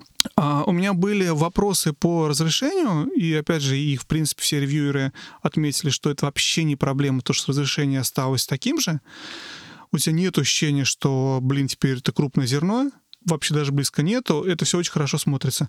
Более того, я мечтал, что это будет 1080, я сейчас играю, понимаешь, 1080 там не нужен. Там 720 вот за глаза хватает, серьезно. При всей э, любви к четкой картинке, это достаточно четко. Ну, тут еще сам OLED делает свое дело. Просто OLED четче выглядит, и поэтому все четче выглядит. Все выглядит четким, несмотря на то, что 720p на такой большой э, диагонали. Скажи еще раз слово четкий. Четкий. Четкий. Четкий такой. Четкий, он четкий. очень Я четкий. OLED четкий. четкий. Вот. Но еще момент, ты знаешь, кстати, что я обратил еще внимание? Я об этом тоже говорю, когда мы обсуждали с тобой предстоящий свеч. В первый же день он у меня превратился совершенно случайно устройством для просмотра контента, пока я посуду мыл. И это потому, что э, Nintendo выпустили апдейт на а, Bluetooth аудио, и они сделали лучший кикстенд, они сделали больше экран, и они сделали более четкий экран. Четкий. И раньше я не мог, понимаешь, поставить свич, включить наушники, потому что включить вот этот вот свисток, его надо ставить вниз, и ты больше не можешь ставить на кикстенд. Кикстенд был очень хлипкий, а сейчас Клипсен классный, крутой, им приятно пользоваться, просто хочется все время пользоваться, потому что он очень классный. И больше экран, лучший экран, лучший экран, чем на моем iPad по, ну, по, по яркости, по контрасту, по видимости, конечно, меньше, но... Подожди, а в, в iPad не OLED, кстати? Нет, в iPad OLED нет тоже? OLED. Вышел только в новом iPad в прошлом году микролет на, а, на большом iPad на 13-дюймовом, которого у меня тоже нет. Ну, там у него свои проблемы. Но вообще, короче, нет. В iPad обычный экран, и в результате вот этот э, новый Switch выглядит лучше, интереснее и приятнее для глаза, чем тот же iPad. Но у него больше экран, чем у самого большого iPhone. И у него есть кикстенд. И поэтому смотреть на нем одно удовольствие. И, и опять же, возвращаясь к Bluetooth аудио, я подключил свои AirPods к нему, мне не надо ничего не втыкать, я нажал две кнопки, я запустил YouTube, я вчера смотрел на нем YouTube, пока ему посуду, какими делами занимался. Сказка. Я не ожидал, что Switch будут так использовать, но вот он моментально превратился в видеоплеер. Ты главное расскажи-то. Ты главная, главная фишка, как мы знаем, это Вертикальная, Вертикальная коробка. коробка. Вертикальная коробка. Блин, я вчера в Твиттер, по-моему, за, заретвитил или лайк, но я не помню, что я сделал с этим. А очень смешно они это сделали. У тебя, получается, экран лежит сам в краю коробки. И ну, половина коробки — это, грубо говоря, экран. Ну, не экран, а сама, сам, сама система. А вторая половина — это лежат эти вот э, два джекона, которые, к слову, все еще гуано я еще больше убедился, я раньше не осознавал, что насколько все-таки джейконы плохие, плохая вещь в плане короткие стики, короткие очень триггеры и больше экран. Я так захотел поиграть и запустил Doom 3.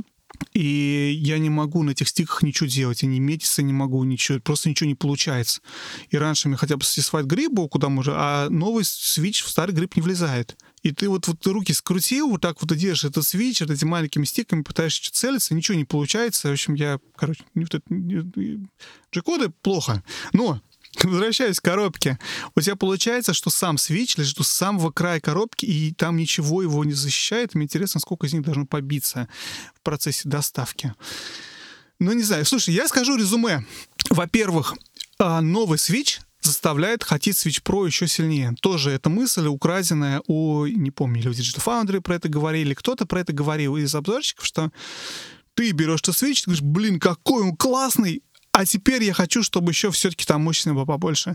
Потому что ты запускаешь все эти игры, и теперь ты хочешь, чтобы там было 60 FPS еще, и чтобы хотя бы, или там хотя бы лаг пропал в, а, в Link's Awakening, она очень тормозит, когда это показывается на, ну, в разных местах.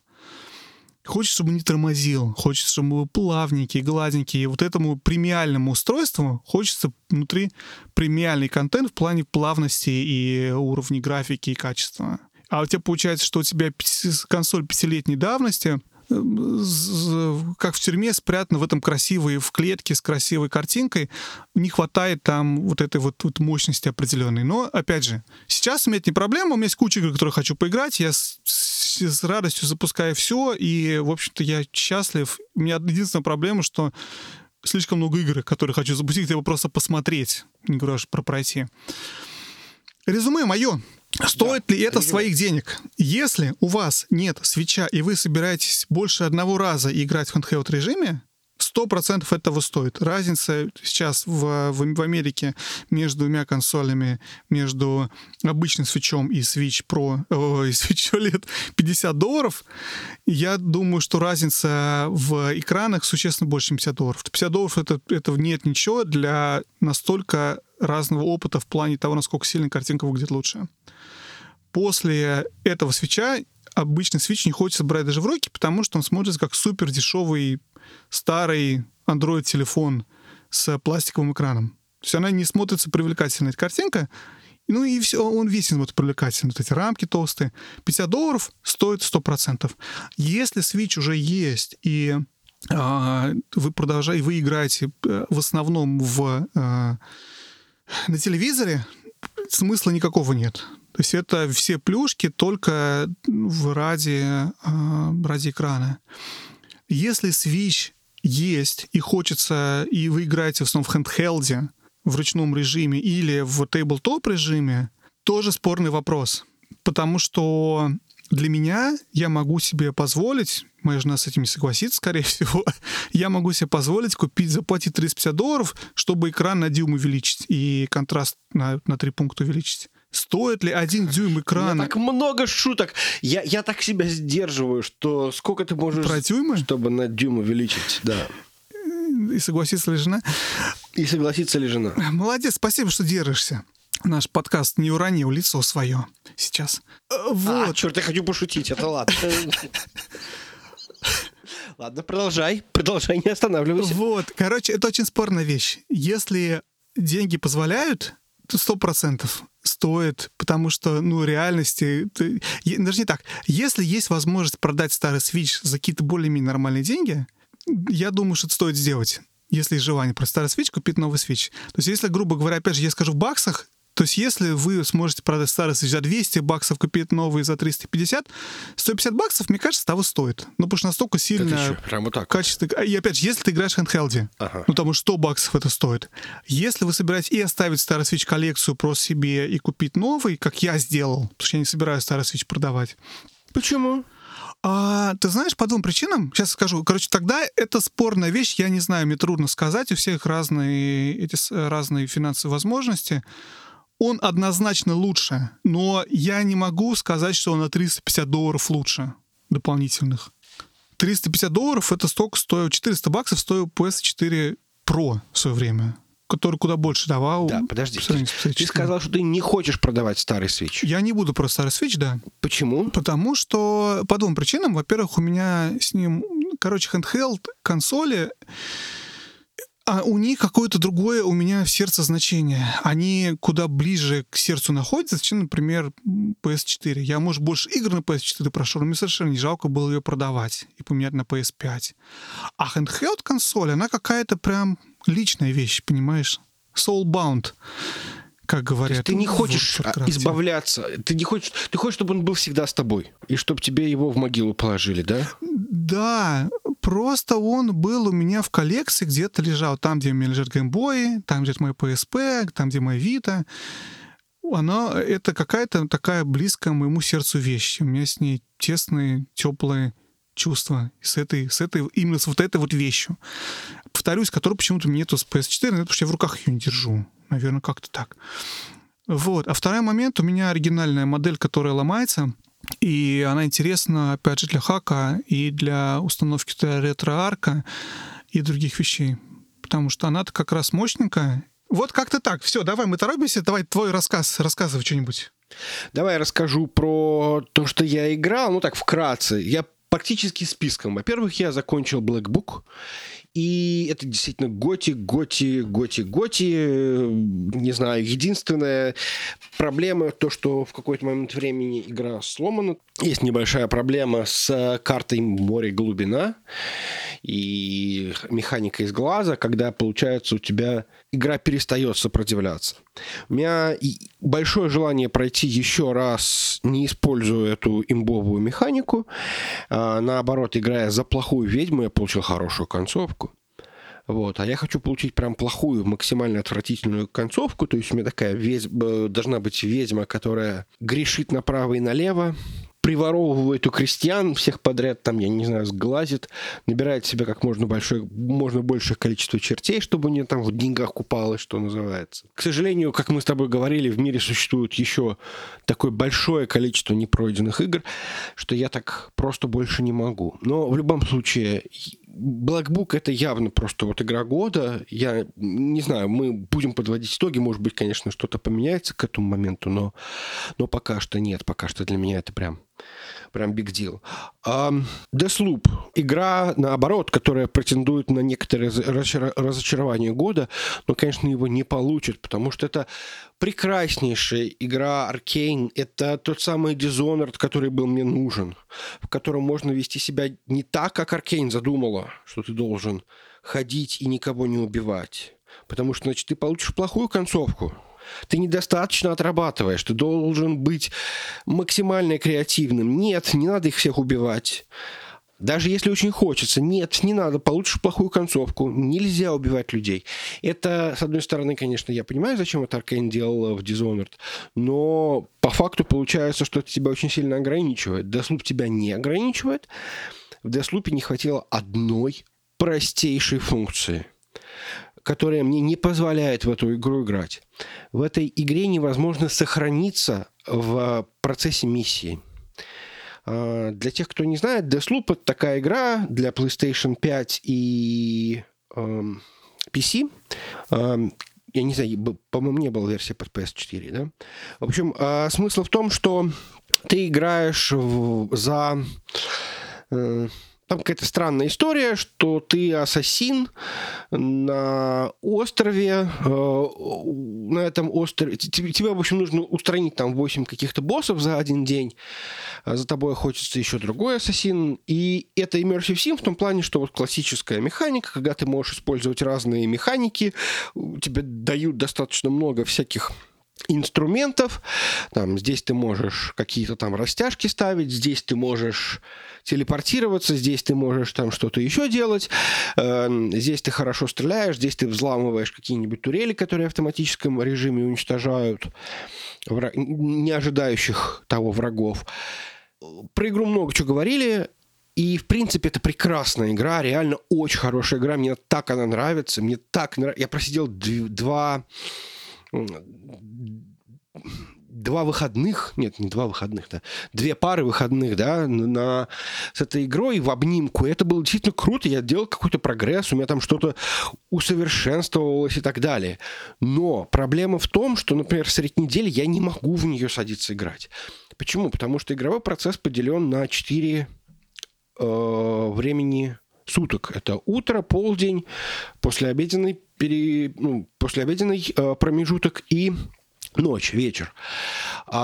И вот ты вышел, ты можешь выбрать в один из четырех регионов, эм, в который ты идешь. И Конечно, есть какие-то мелкие задания, когда тебе можно там зайти, быстренько схватить какую-то вещь, вернуться и пойти в другую локацию.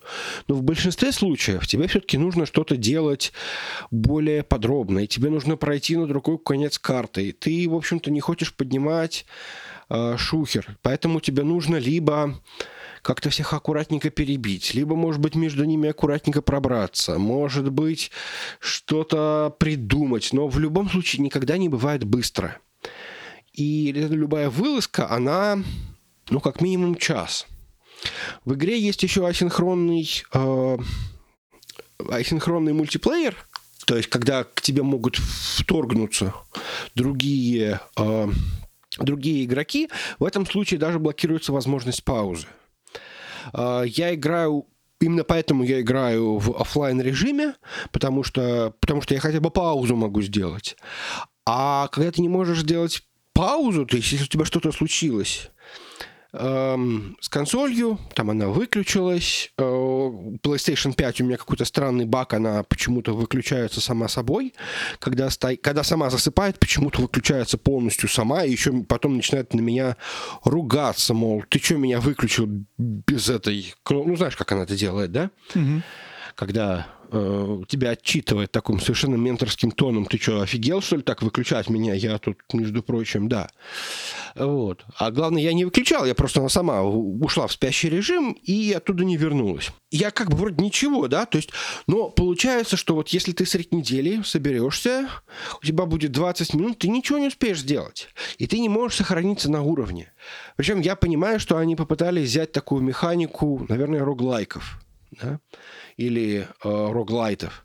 Но, опять же, обычно в этих роглайках, роглайтах всегда есть возможность как бы записать свой прогресс, не сохранить его, чтобы его можно было многократно загружать, чтобы можно было там сейвскамить, а просто, чтобы ты мог записать какое-то свое там контрольное состояние, и в следующий раз, когда ты загрузишь игру, ты с него продолжишь. С этой самой паузы, условно говоря. Вот если бы это было, то, может быть, я бы продолжал играть. А тут получается, что мне просто не хватает времени. И это так обидно, потому что это игра, в которую действительно хочется играть. Это игра, в которую, в которой ты... Вот я чувствую, что мне ее не хватило. То есть я вот играл, но, но у меня нету сил, я не пойду в нее играть. Поэтому Deathloop, э, к сожалению, вот, вот прям совершенно на ровном месте сделал просто бяку. Во всем остальном будет, ну, никаких претензий к игре нет очень хорошо, очень люблю и, в общем, э, не знаю, буду думать, что с этим делать. Может быть, я какой-то момент времени возьму отпуск и буду неделю сидеть играть в Deathloop. Хотя кого я обманываю? Не будет такого. У меня проблема, которую ты говоришь, со всеми играми совершенно. Ну, практически со всеми. То есть очень мало игр, которые можно играть вот этими 15-минутными кусками, которые у меня есть. Я, конечно, делаю, и это, кстати, причина, почему я за этот отчетный период 30, штук 30 игр поиграл. Потому что просто ты не можешь ничего нормально поиграть, ты играешь просто какими-то кусками маленькими, большей частью. Но да, это, это проблема. И для многих игр это проблема даже не то, что ты не можешь пройти игру, ты не можешь даже в нее погрузиться. Потому что если у тебя есть всего 30 минут в день, чтобы поиграть, этого недостаточно чтобы погрузиться в игру, чтобы захотеть в нее играть завтра, чтобы чему-то научиться, и поэтому они мне надоедают быстрее, чем э, наступает следующий день. Как-то так. Не, ну ты понимаешь, как бы одно дело, это 30 минут, когда ты можешь хоть какой-то прогресс совершить. Я понимаю, что есть какие-то сложные, сложные моменты. Вот мы с тобой говорили про тот же самый Sekiro Shadows Die Twice. Когда ты понимаешь, что тебе нужно учиться каждый раз, и ты просто забываешь, тебе нужно вырабатывать эти вот моторные навыки. Я понимаю, что это один из вариантов. Но в большинстве случаев э, игры позволяют тебе идти, ну, просто какой-то прогресс делать. Э, там, я не, не знаю, возьмем какой-нибудь Uncharted, да? То есть, ну, хорошо, Uncharted это очень линейное произведение, но в, любом случае ты можешь за полчаса чуть-чуть побольше этой самой истории разглядеть. Или там Jedi Fallen Order – Там же можно было полчасика поиграть. Да, ты немножко прошел, там дошел до следующего костра, хотя, кстати, тоже был немножко Souls-like. То есть э, в этом плане можно сказать, что э, некоторые игры, они гораздо более доступны в этом вопросе что у тебя больше этих контрольных точек, у тебя больше согласен, согласен, конечно. точек сохранения, и ты можешь э, вот дозировать, делать маленькие эти циклы. А вот Deathloop получился, что получилось, что как-то прям вот обидно. Причем я думаю, что эта функция, она не стоила ровным счетом ничего. Я понимаю, что люди, наверное, боялись, что это начнет ломать игру, потому что если просто действительно делать сохранение в этой игре, то это будет, э, ну, сильно ее портить, потому что люди начнут сейвскамить, как, в принципе, в том же самом Dishonored. Но в Dishonored там была вот этот вот смысл, типа, а как же я вот сделаю вот здесь вот попробую... Нет, так не получилось. Ладно, попробуем вот так. И то есть ты, условно говоря, с одного сохранения пытался выработать какой-то, ну, я не знаю, маршрут обхода или способ решения. Э, то же самое в том же самом Хитмане. Это все очень похожие игры, как ни странно. Они вот все иммерсивные, у тебя куча возможностей, куча разных вариантов. А, но тут получилось, что вот нету вот этой возможности сделать вот этот вот quick как я вот сегодня упоминал на геймбоя. А без него ты чувствуешь себя очень нелегко, потому что, ну, а как, ну, а что-то случится? Ну, электричество моргнет, и все. А я там, между прочим, час шел, и вот мне сейчас надо только вернуться. Я убил босса, я там забрал что-то, мне нужно как-то вернуться, но я не могу быстро вернуться, потому что там толпа врагов. Мне их нужно аккуратненько зачищать. Я завтра зачищу. А если вдруг свет мигнет, и что делать? а, черт, и уже стресс, и ты уже просто в следующий раз ты не хочешь вот на базе этого сделать. Поэтому, дорогой Аркейн, сделай, если вы это слышите, сделайте эту функцию. Сделайте, чтобы можно было совершенно точно знать, что да, я в следующий раз, когда загружу игру, если я загружу игру, назовите это save and quit, чтобы вот можно было совершенно точно знать, что ты сейчас сохранишься и выйдешь, и потом только вот откроешь это сохранение, оно сразу удалится. Так что этого очень-очень э, не хватает. А, ну, ты же знаешь, да, что это основная претензия, к Реторну, что нет возможности сохраниться. И когда игра вылетала или система перезагружалась, прогресс людей сбрасывался. И угу. вся волна негатива Returnal, когда он только вышел, тоже эксклюзив PS5. Это как бы работает, видимо, связано с PS5. Та же самая была проблема абсолютно. Мне кажется, потом они поправили, они добавили они, я не верю, слушай, я не верю, что добавили сохранение руками. Ну, как-то он там хотя бы стал сохраняться как-то. Я, правда, не помню. По-моему, не добавили сохранение. Я ни разу не пользовался. Но, потому что я умираю слишком быстро, чтобы у меня была возможность сохраниться. Понимаю. У меня понимаю. нету такого, знаешь, как бы вот этот ран, что я, я за 30 минут реторнлю умру 5 раз. Поэтому, к сожалению или к счастью, такой проблемы у меня нет. Потому что я, я не дохожу до момента, чтобы сохраняться надо было. Ну, Deathloop э, несложная игра, и, в принципе, ты можешь там... Но это именно вот этот вот иммерсив, я не знаю, ты играл в Dishonored, но я думаю, ну, что я все понимаю, да, что-то я просто не понимаю. То есть там думаешь, ага, вот сейчас я этого приманю сюда, вот я здесь сейчас прыгну сюда, ага, вот я тут прокрался, вот тут надо посидеть, подождать, пока они уйдут. Вот и за счет этого получается, что тебе нужно действовать... То есть как только ты начинаешь, я заметил, как только ты начинаешь, выходишь такой со словами, да я сейчас тут всех пере это, тебя просто убивают, потому что ты слишком уверен в себе. Давай, давай наверное, пойдем на следующую тему, если ты не против. И Давай я расскажу в трех словах про Razer Kishi. Угу. Я постараюсь максимально быстро, а потом максимально быстро расскажу может, про что-то из того, что я играл. Давай. Игр много, но все равно что-то хочется, наверное, отметить. А, Razer Kishi — это разеровский... Razer, давай так сделаем шаг назад. Razer — это компания, которая производит игровой, PC-шный... Это ПК-гейминг Sony. ПК-гейминг Sony, правильно сказать? Крупная компания, производящая все... ПК-гейминг Apple. ПК гейминг Apple. Вот. Производящих много всего популярно для ПК гейминга. Если вы никогда не знали про Razer, вот такая компания есть. Уже не ноутбук от Razer, а у меня коврик. Максимум, что Razer позволит. У меня, у меня мышка Razer, у меня... Я очень хочу купить клавиатуру Razer, но они почему-то только проводные, у них почему-то нету беспроводных, но... А потому что любой уважающий ПК-геймер только по проводу играет. Странно, что мышка беспроводная. Мышки беспроводные сейчас бывают по... Это, по уровню задержки не хуже, чем проводные. Мы с тобой это уже обсуждали недавно, кстати. Но суть не в этом, да. Razer, короче, решил выпустить, сделать какую-то свои потуги в область мобильного гейминга и сделал геймпад для телефона. Отличается он от других геймпадов телефона, которые у меня были раньше, что у тебя не, не геймпад снизу, телефон сверху, как вот приделывается ну, через клипсу к существующим геймпадам. У меня были просто отдельные геймпады, куда вот ты мог телефон вставить наверх в, в такой вот, в, в такой, как называется, как это правильно сказать, эм, эм, такая, такая клипса, которая держит телефон. То есть это, это Nintendo Switch для телефона то есть джойконы для телефона, которые соединены друг с другом чем-то. Я купил два устройства сразу. Я купил Razer Kishi и я купил Backbone One. Они вышли в разное время. Razer Kishi вышел на год раньше, он вышел поначалу только для Android, недавно появился для iPhone. А Backbone, наоборот, он вышел только для iPhone, и, по-моему, для Android они еще версию не сделали, но в процессе. Абсолютно все 100% ревью говорят, что Backbone лучше. Я не нашел ни одного ревью, я посмотрел около 20 или 30 ревью, или прочитал, чтобы кто-нибудь сказал, что Кише лучше. Мой опыт этого отличался, и в результате я вернул Backbone, Кише оставил. У Кише у Разера у него на резинке эти джейконы держатся, друг к другу привязаны. У Backbone они держатся на твердой такой основе. И при этом в, в, в, в обоих из них, когда ты вставляешь внутрь телефон, он очень плотно там держится, там нет какого-то особого люфта, я не знаю, уже не знаю, тоже купил киши, у тебя есть люфт или нет, но вот у меня это держится прям, прям хорошенько. Практически нет. Левый чуть-чуть дрыгается. Есть у тебя, да? Ну, чуть-чуть прям совсем. Ну, прям очень прям незаметно и то, знаешь, если вот ты будешь его гнуть.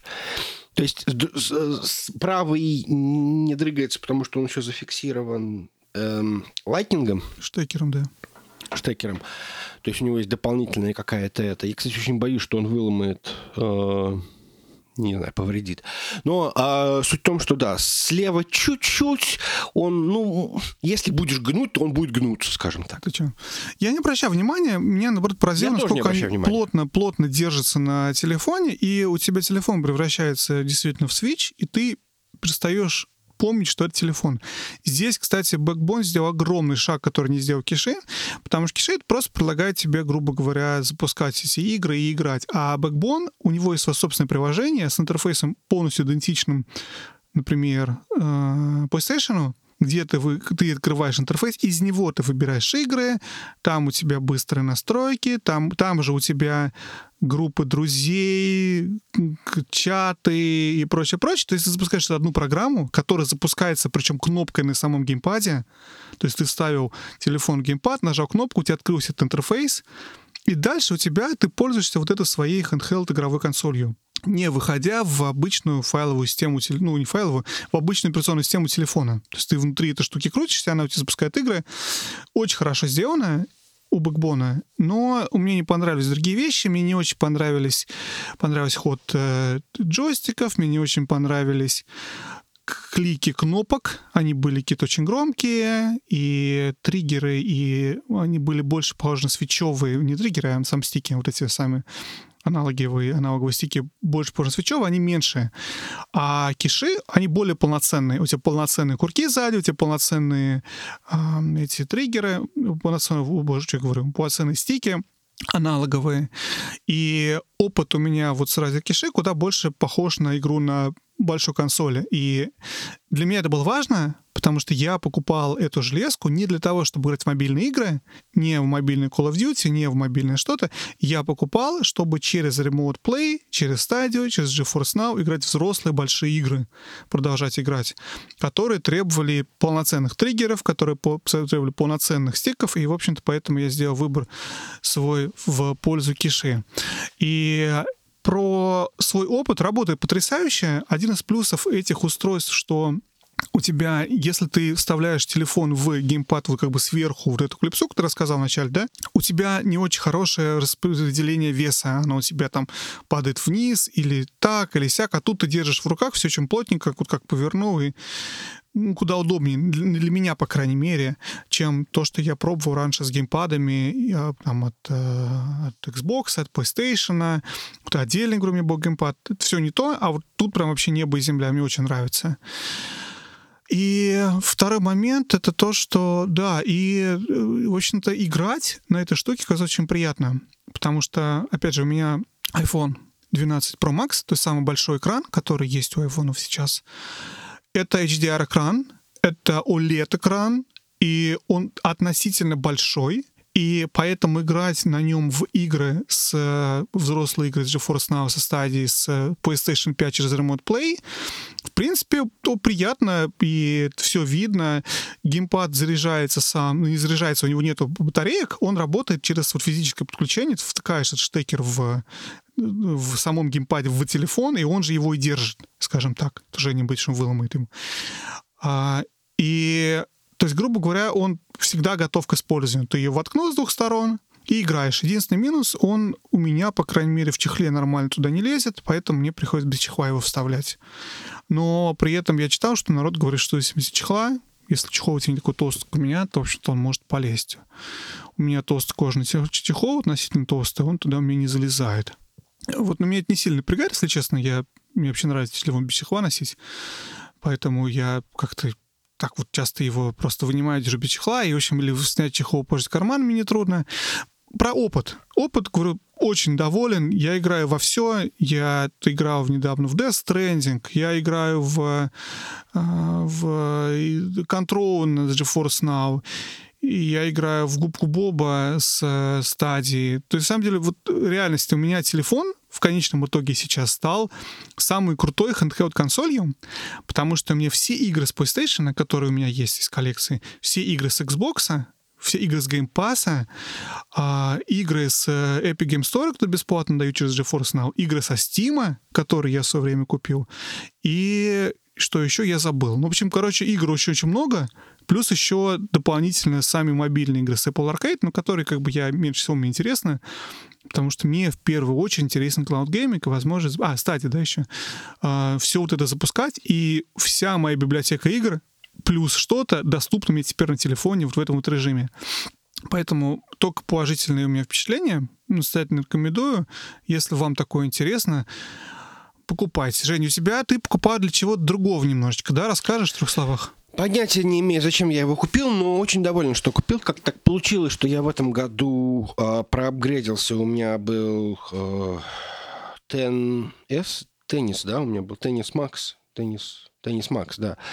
А, iPhone, и я такой, ну, наверное, вот надо проапгрейдиться. И я купил э, 13 э, Pro Max, и мне очень понравился экран.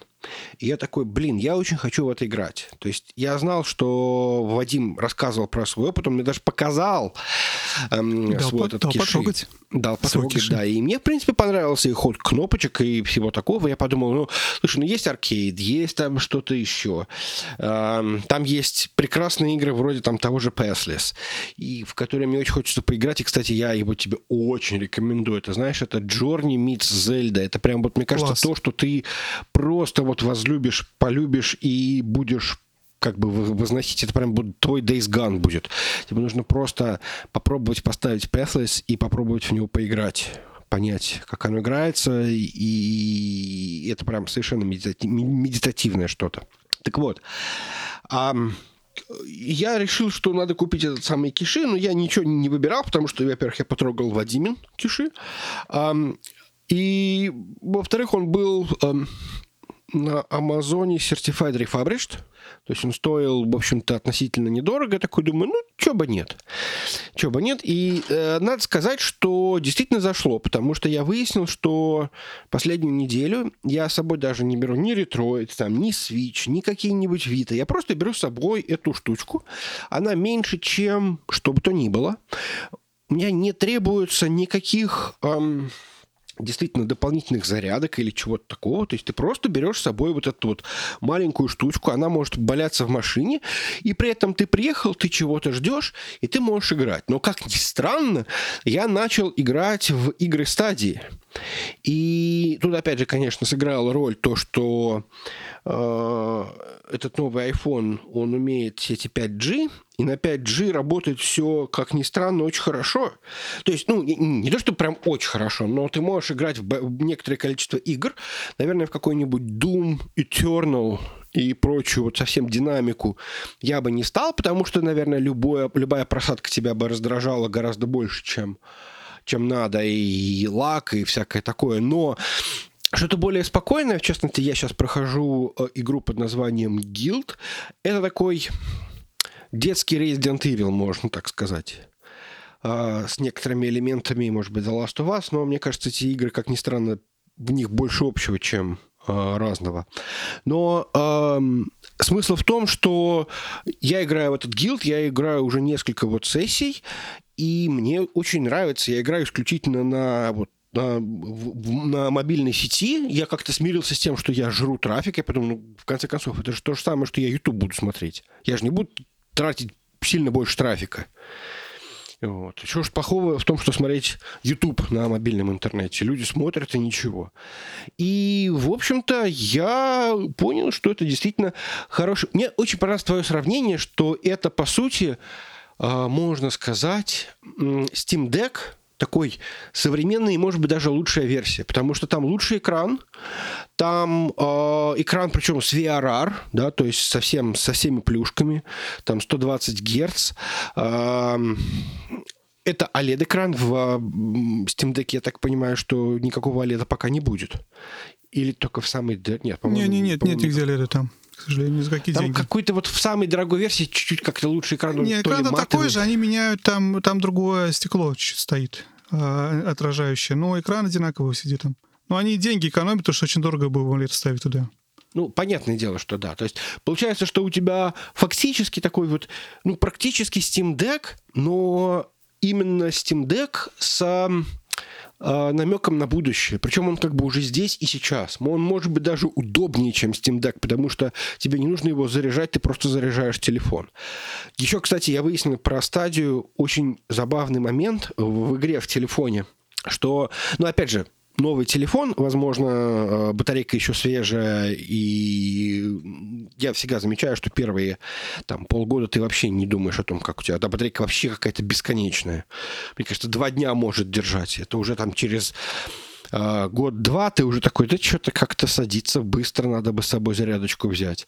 Но смысл в том, что когда ты играешь на... в игры, причем крутые игры, я там играю там контрол какой-нибудь, у тебя, в принципе, не садится батарейка так сильно, потому что э, не такой большой расход. Тебе телефону как таковому нужно только декодировать видео, что, в принципе, сейчас делается на таком аппаратном уровне. И, ну, я думаю, что YouTube условный можно смотреть часами, и здесь примерно та же самая ситуация. То есть, если ты не рассчитываешь, например, что тот же самый Steam Deck на, на каком-нибудь Steam Deck ты сможешь играть в Control 4 часа, там 5 часов, потому что он у тебя разрядится, то здесь почему бы и нет. На свежей, полностью заряженной батарейке ты вполне можешь это сделать. Поэтому, в принципе, я не, не говорю, что Steam Deck это полная фигня и бросайте все, но я хочу подумать о том, что это в принципе хороший вариант, хорошая альтернатива. А, мир начал немножко открываться, вот лично в моем а, в, в, мое, в, в моем окружении на предмет того, что мне теперь приходится периодически куда-нибудь ездить и сидеть и ждать, пока что-то происходит, то там каких-нибудь детей на какие-нибудь э, внеклассные активности, то вот э, я там в больнице был, э, ждал. И это отличный вариант. Это отличный вариант поиграть э, вот в какой-то вот совершенно непредсказуемый момент времени, тебе не нужно думать, заряжен э, ли он или нет. А, плюс мне вообще, я хочу сказать, что мне сам Киши очень понравился. Есть небольшие претензии к триггерам, мне кажется, они немножко короткоходные. И я не могу сказать, что они прям уж очень приятные в плане нажатия, но все остальное просто прекрасно. То есть замечательные аналоговые. Э, очень нравится, как нажимаются все. Крестовина очень неплохая. Но в целом, как геймпад, просто отличный. Просто отличный геймпад. Мне очень нравится э, его трогать. Да, возможно, он не такой премиальный, как какой-нибудь DualSense или новый Xbox или даже стадиевский контроллер, но в целом это очень крутая штука. Полностью согласен, рад, что тебе зашло то, что я то, что мне зашло, у нас с тобой редко такое бывает, между прочим. Все чаще и чаще, Вадим. Все чаще и чаще. Может быть. Знаешь, что, кстати, одну вещь ты пробовал в как Apple, Apple, Apple, Apple пользователи говорят, ты пробовал играть же, да, в AirPods? Наверняка пробовал. Да, да, да, конечно. У тебя включен Spatial Audio? Я не знаю. У меня дело в том, что у меня проблема с э,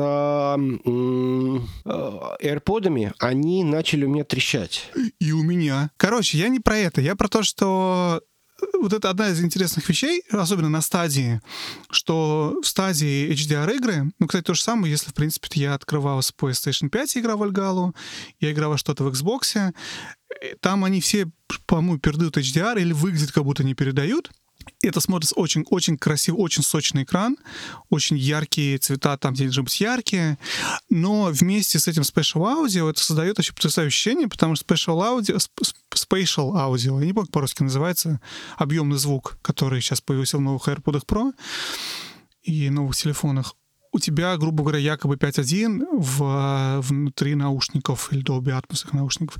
Я не уверен, что стадия это передает, но у тебя всегда, ты головой, когда двигаешь, у тебя звук как будто бы с телефона выходит. И во многих играх это создает потрясающий эффект. Даже не в плане позиционирования звука, а в плане просто какого-то вот этого а, звука, звука вокруг. Я купил недавно играл в Wolfenstein New, New Blood, New, New, подожди, New Blood это DLC, New Order. Про девочек, короче. Про Янгблада. Мне кажется, тебе, тебе не кажется, что Янгблад звучит как имя рэпера? А Янгблад же это исполнитель брита- британский, который с э, Может быть, Машин да. Ганкелли песенки записывает. А, но неважно. Янгбот это же эти были, да, в... Э, ну, вы неважно. Короче, Янг Вульфенштайн. Это такой кайф играть в этих наушниках. Ты идешь туда, у тебя играет какая-то немецкая попса, там о, внутри место, в котором ты идешь в первом же уровне. И это просто звук какой-то вокруг, и красивая сочная картинка, и приятные триггеры, приятный, э, приятный геймпад в руках. В общем, я супер доволен всем этим э, пакетом. И это, знаешь, вот, вот это то, что, скорее всего, ждет нас в будущем. Я думаю, что Steam Deck это здорово, но Steam Deck это такая немножечко века, вещь из прошлого, если так задуматься. Ну, а, хотя, возможно, параллельная ветка развития. Но мне кажется, вот будущее это вот это вот стриминг, это вот это все. Это все крутые, классные экраны, но это классный, крутой экран твоего телефона. Может быть, я не прав. Мы много раз уже думали, что телефон заменит консоли. Этого не произошло. Консоли будут не нужны. Этого не произошло. Все еще все живо и консоли, и компьютеры, которые хранили уже миллион раз. Так что, возможно, и тоже никуда не денутся все эти полноценные железки, которые сами на себе обрабатывают видео и выдают, а не то, что где-то на сервере обрабатывается и на экране показывается. Поживем и видим. Ну, в общем, это такое, знаешь, proof of concept того, как, может быть, все будет в будущем работать. А, я играл в очень много игр. Основная причина, по которой играл в очень много игр, я сейчас просто скажу, вложиться в, не прям в пару минут буквально, это потому, что я очень устал от Red Dead Redemption 2. Мне так тяжело было играть в одну игру, долго, долго, долго, долго, долго, что я просто... Если долго, долго, долго. Совершенно верно. Что, ты знаешь, начались вот эти вот беспорядочные игровые связи у меня начались. Я по матросы брос, я играю в игру один день, в следующий день начинаю новую. Слишком долгие, у меня закончились долгие тяжелые отношения, и теперь я, понимаешь, отдыхаю. И нет, есть несколько игр, которые я играл больше одного раза, я довольно долго играю. Ну, я переиграл Санж Боба. Спанч Боб я абсолютно влюблен. Я про него говорил, не буду рассказывать. Я долго играл в Doom 64 на стадии. Я много играл в Legacy in the Cover на Wii U, ну, потому что новая консоль. А, я много играл в Nights in the Woods на GeForce Now. Как-то так. Короче, есть игры, которые играю сильно много. Последнее, что я играл, это World of Warcraft. Я что-то подписался заново, и вот последнюю неделю играю в WoW теперь кусками. Очень нравится. Это все-таки такие есть игры твои-твои, в которые ты вот любишь возвращаться и который очень комфортно. Я чуть поиграл в у меня прям такое удовольствие я не получал давно от игры. Хотя это то, что я играл уже миллион раз. Ну, как комфорт фуд, как это называется английским термином, комфортная еда, которая тебе делает комфортно. Ничего нового там нет, никаких новых опытов, возможно, нету, но даже старый опыт тебе приятно. Ты там эксплорингом занимаешься, новые вещи открываешь. Как-то так. И я решил, что хватит заниматься вот этим вот беспорядочными связями, решил, что надо что-то серьезное начать. И я выбрал, выбрал две игры, в которые я буду играть. Во-первых, я решил, что мне надо обязательно пройти что-нибудь большое, крупное на Sony, потому что я ни одну игру на Sony, кроме DS Gone, не прошел за последним... А, нет, подожди, Тло 2 я прошел, да?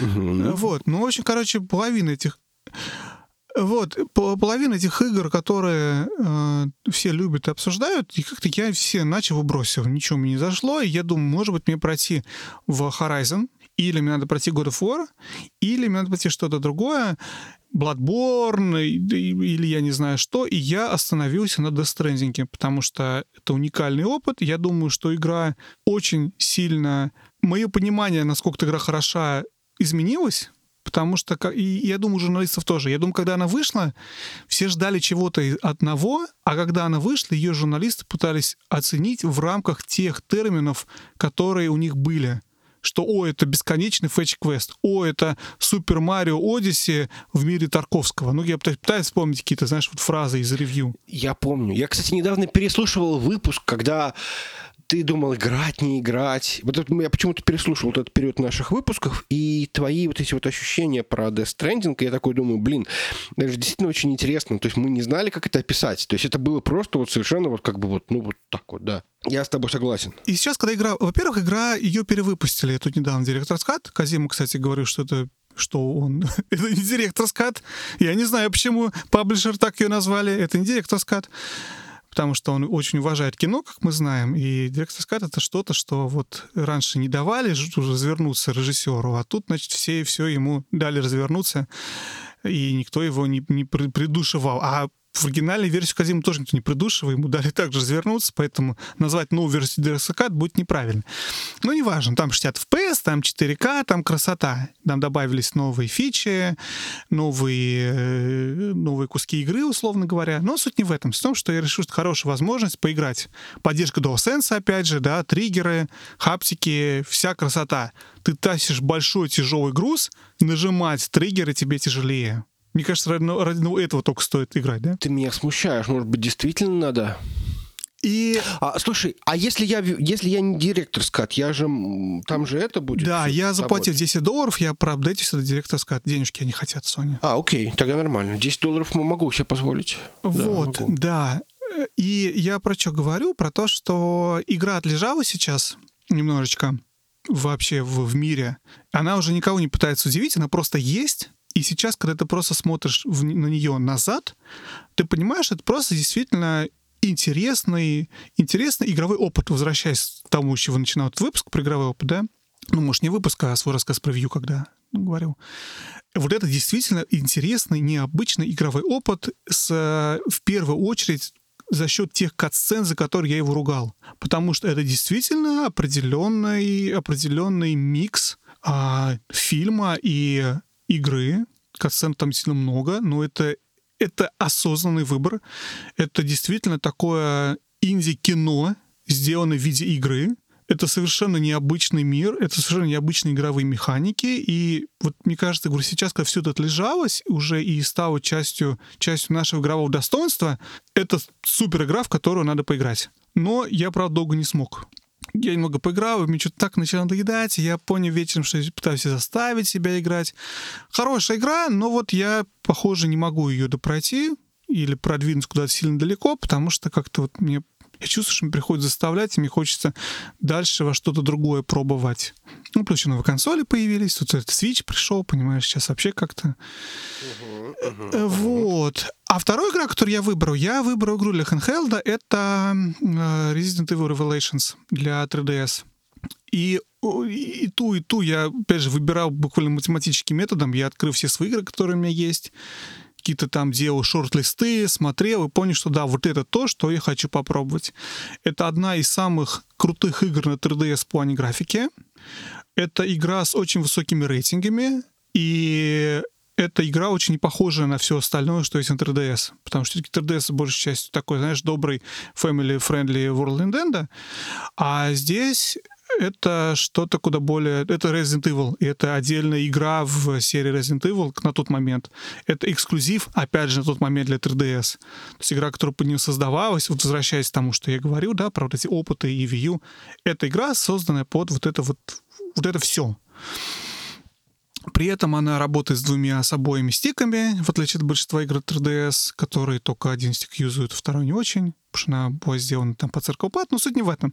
В том, что это полноценная, интересная игра. В общем, я в нее играю второй раз, я играл в нее на свече, но не прошел, сейчас играю в нее в 3DS. Классный игровой опыт, не скажу, что прям супер-пупер граундбрейкинг, мне кажется, чуть больше, наверное, от нее ожидал, но там абсолютно невероятная 3D, в плане того, что ну, вообще видеть 3D, вот когда вот эта вот классическая такая third-person шутер отчасти глубокий, с глубоким, как правильно сказать, ты видишь далеко комнату. То есть это не вот в радиусе 5 сантиметров дальше, ближе, как во многих играх а, на 3DS, которые с эффектом 3D, а тут у тебя прям они всей головой ушли туда.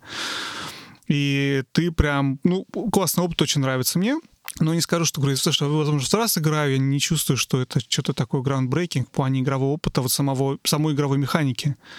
А это первый Revelations, не второй, да? Это первый Revelations, да, второй не выходил. Второй выходил уже как раз на Switch, на PS4, угу. на вот это все. Прям Last of Us, который совсем. Ну, я не знаю, сколько Last of Us. Второй, по геймплею, конечно, второй интересней.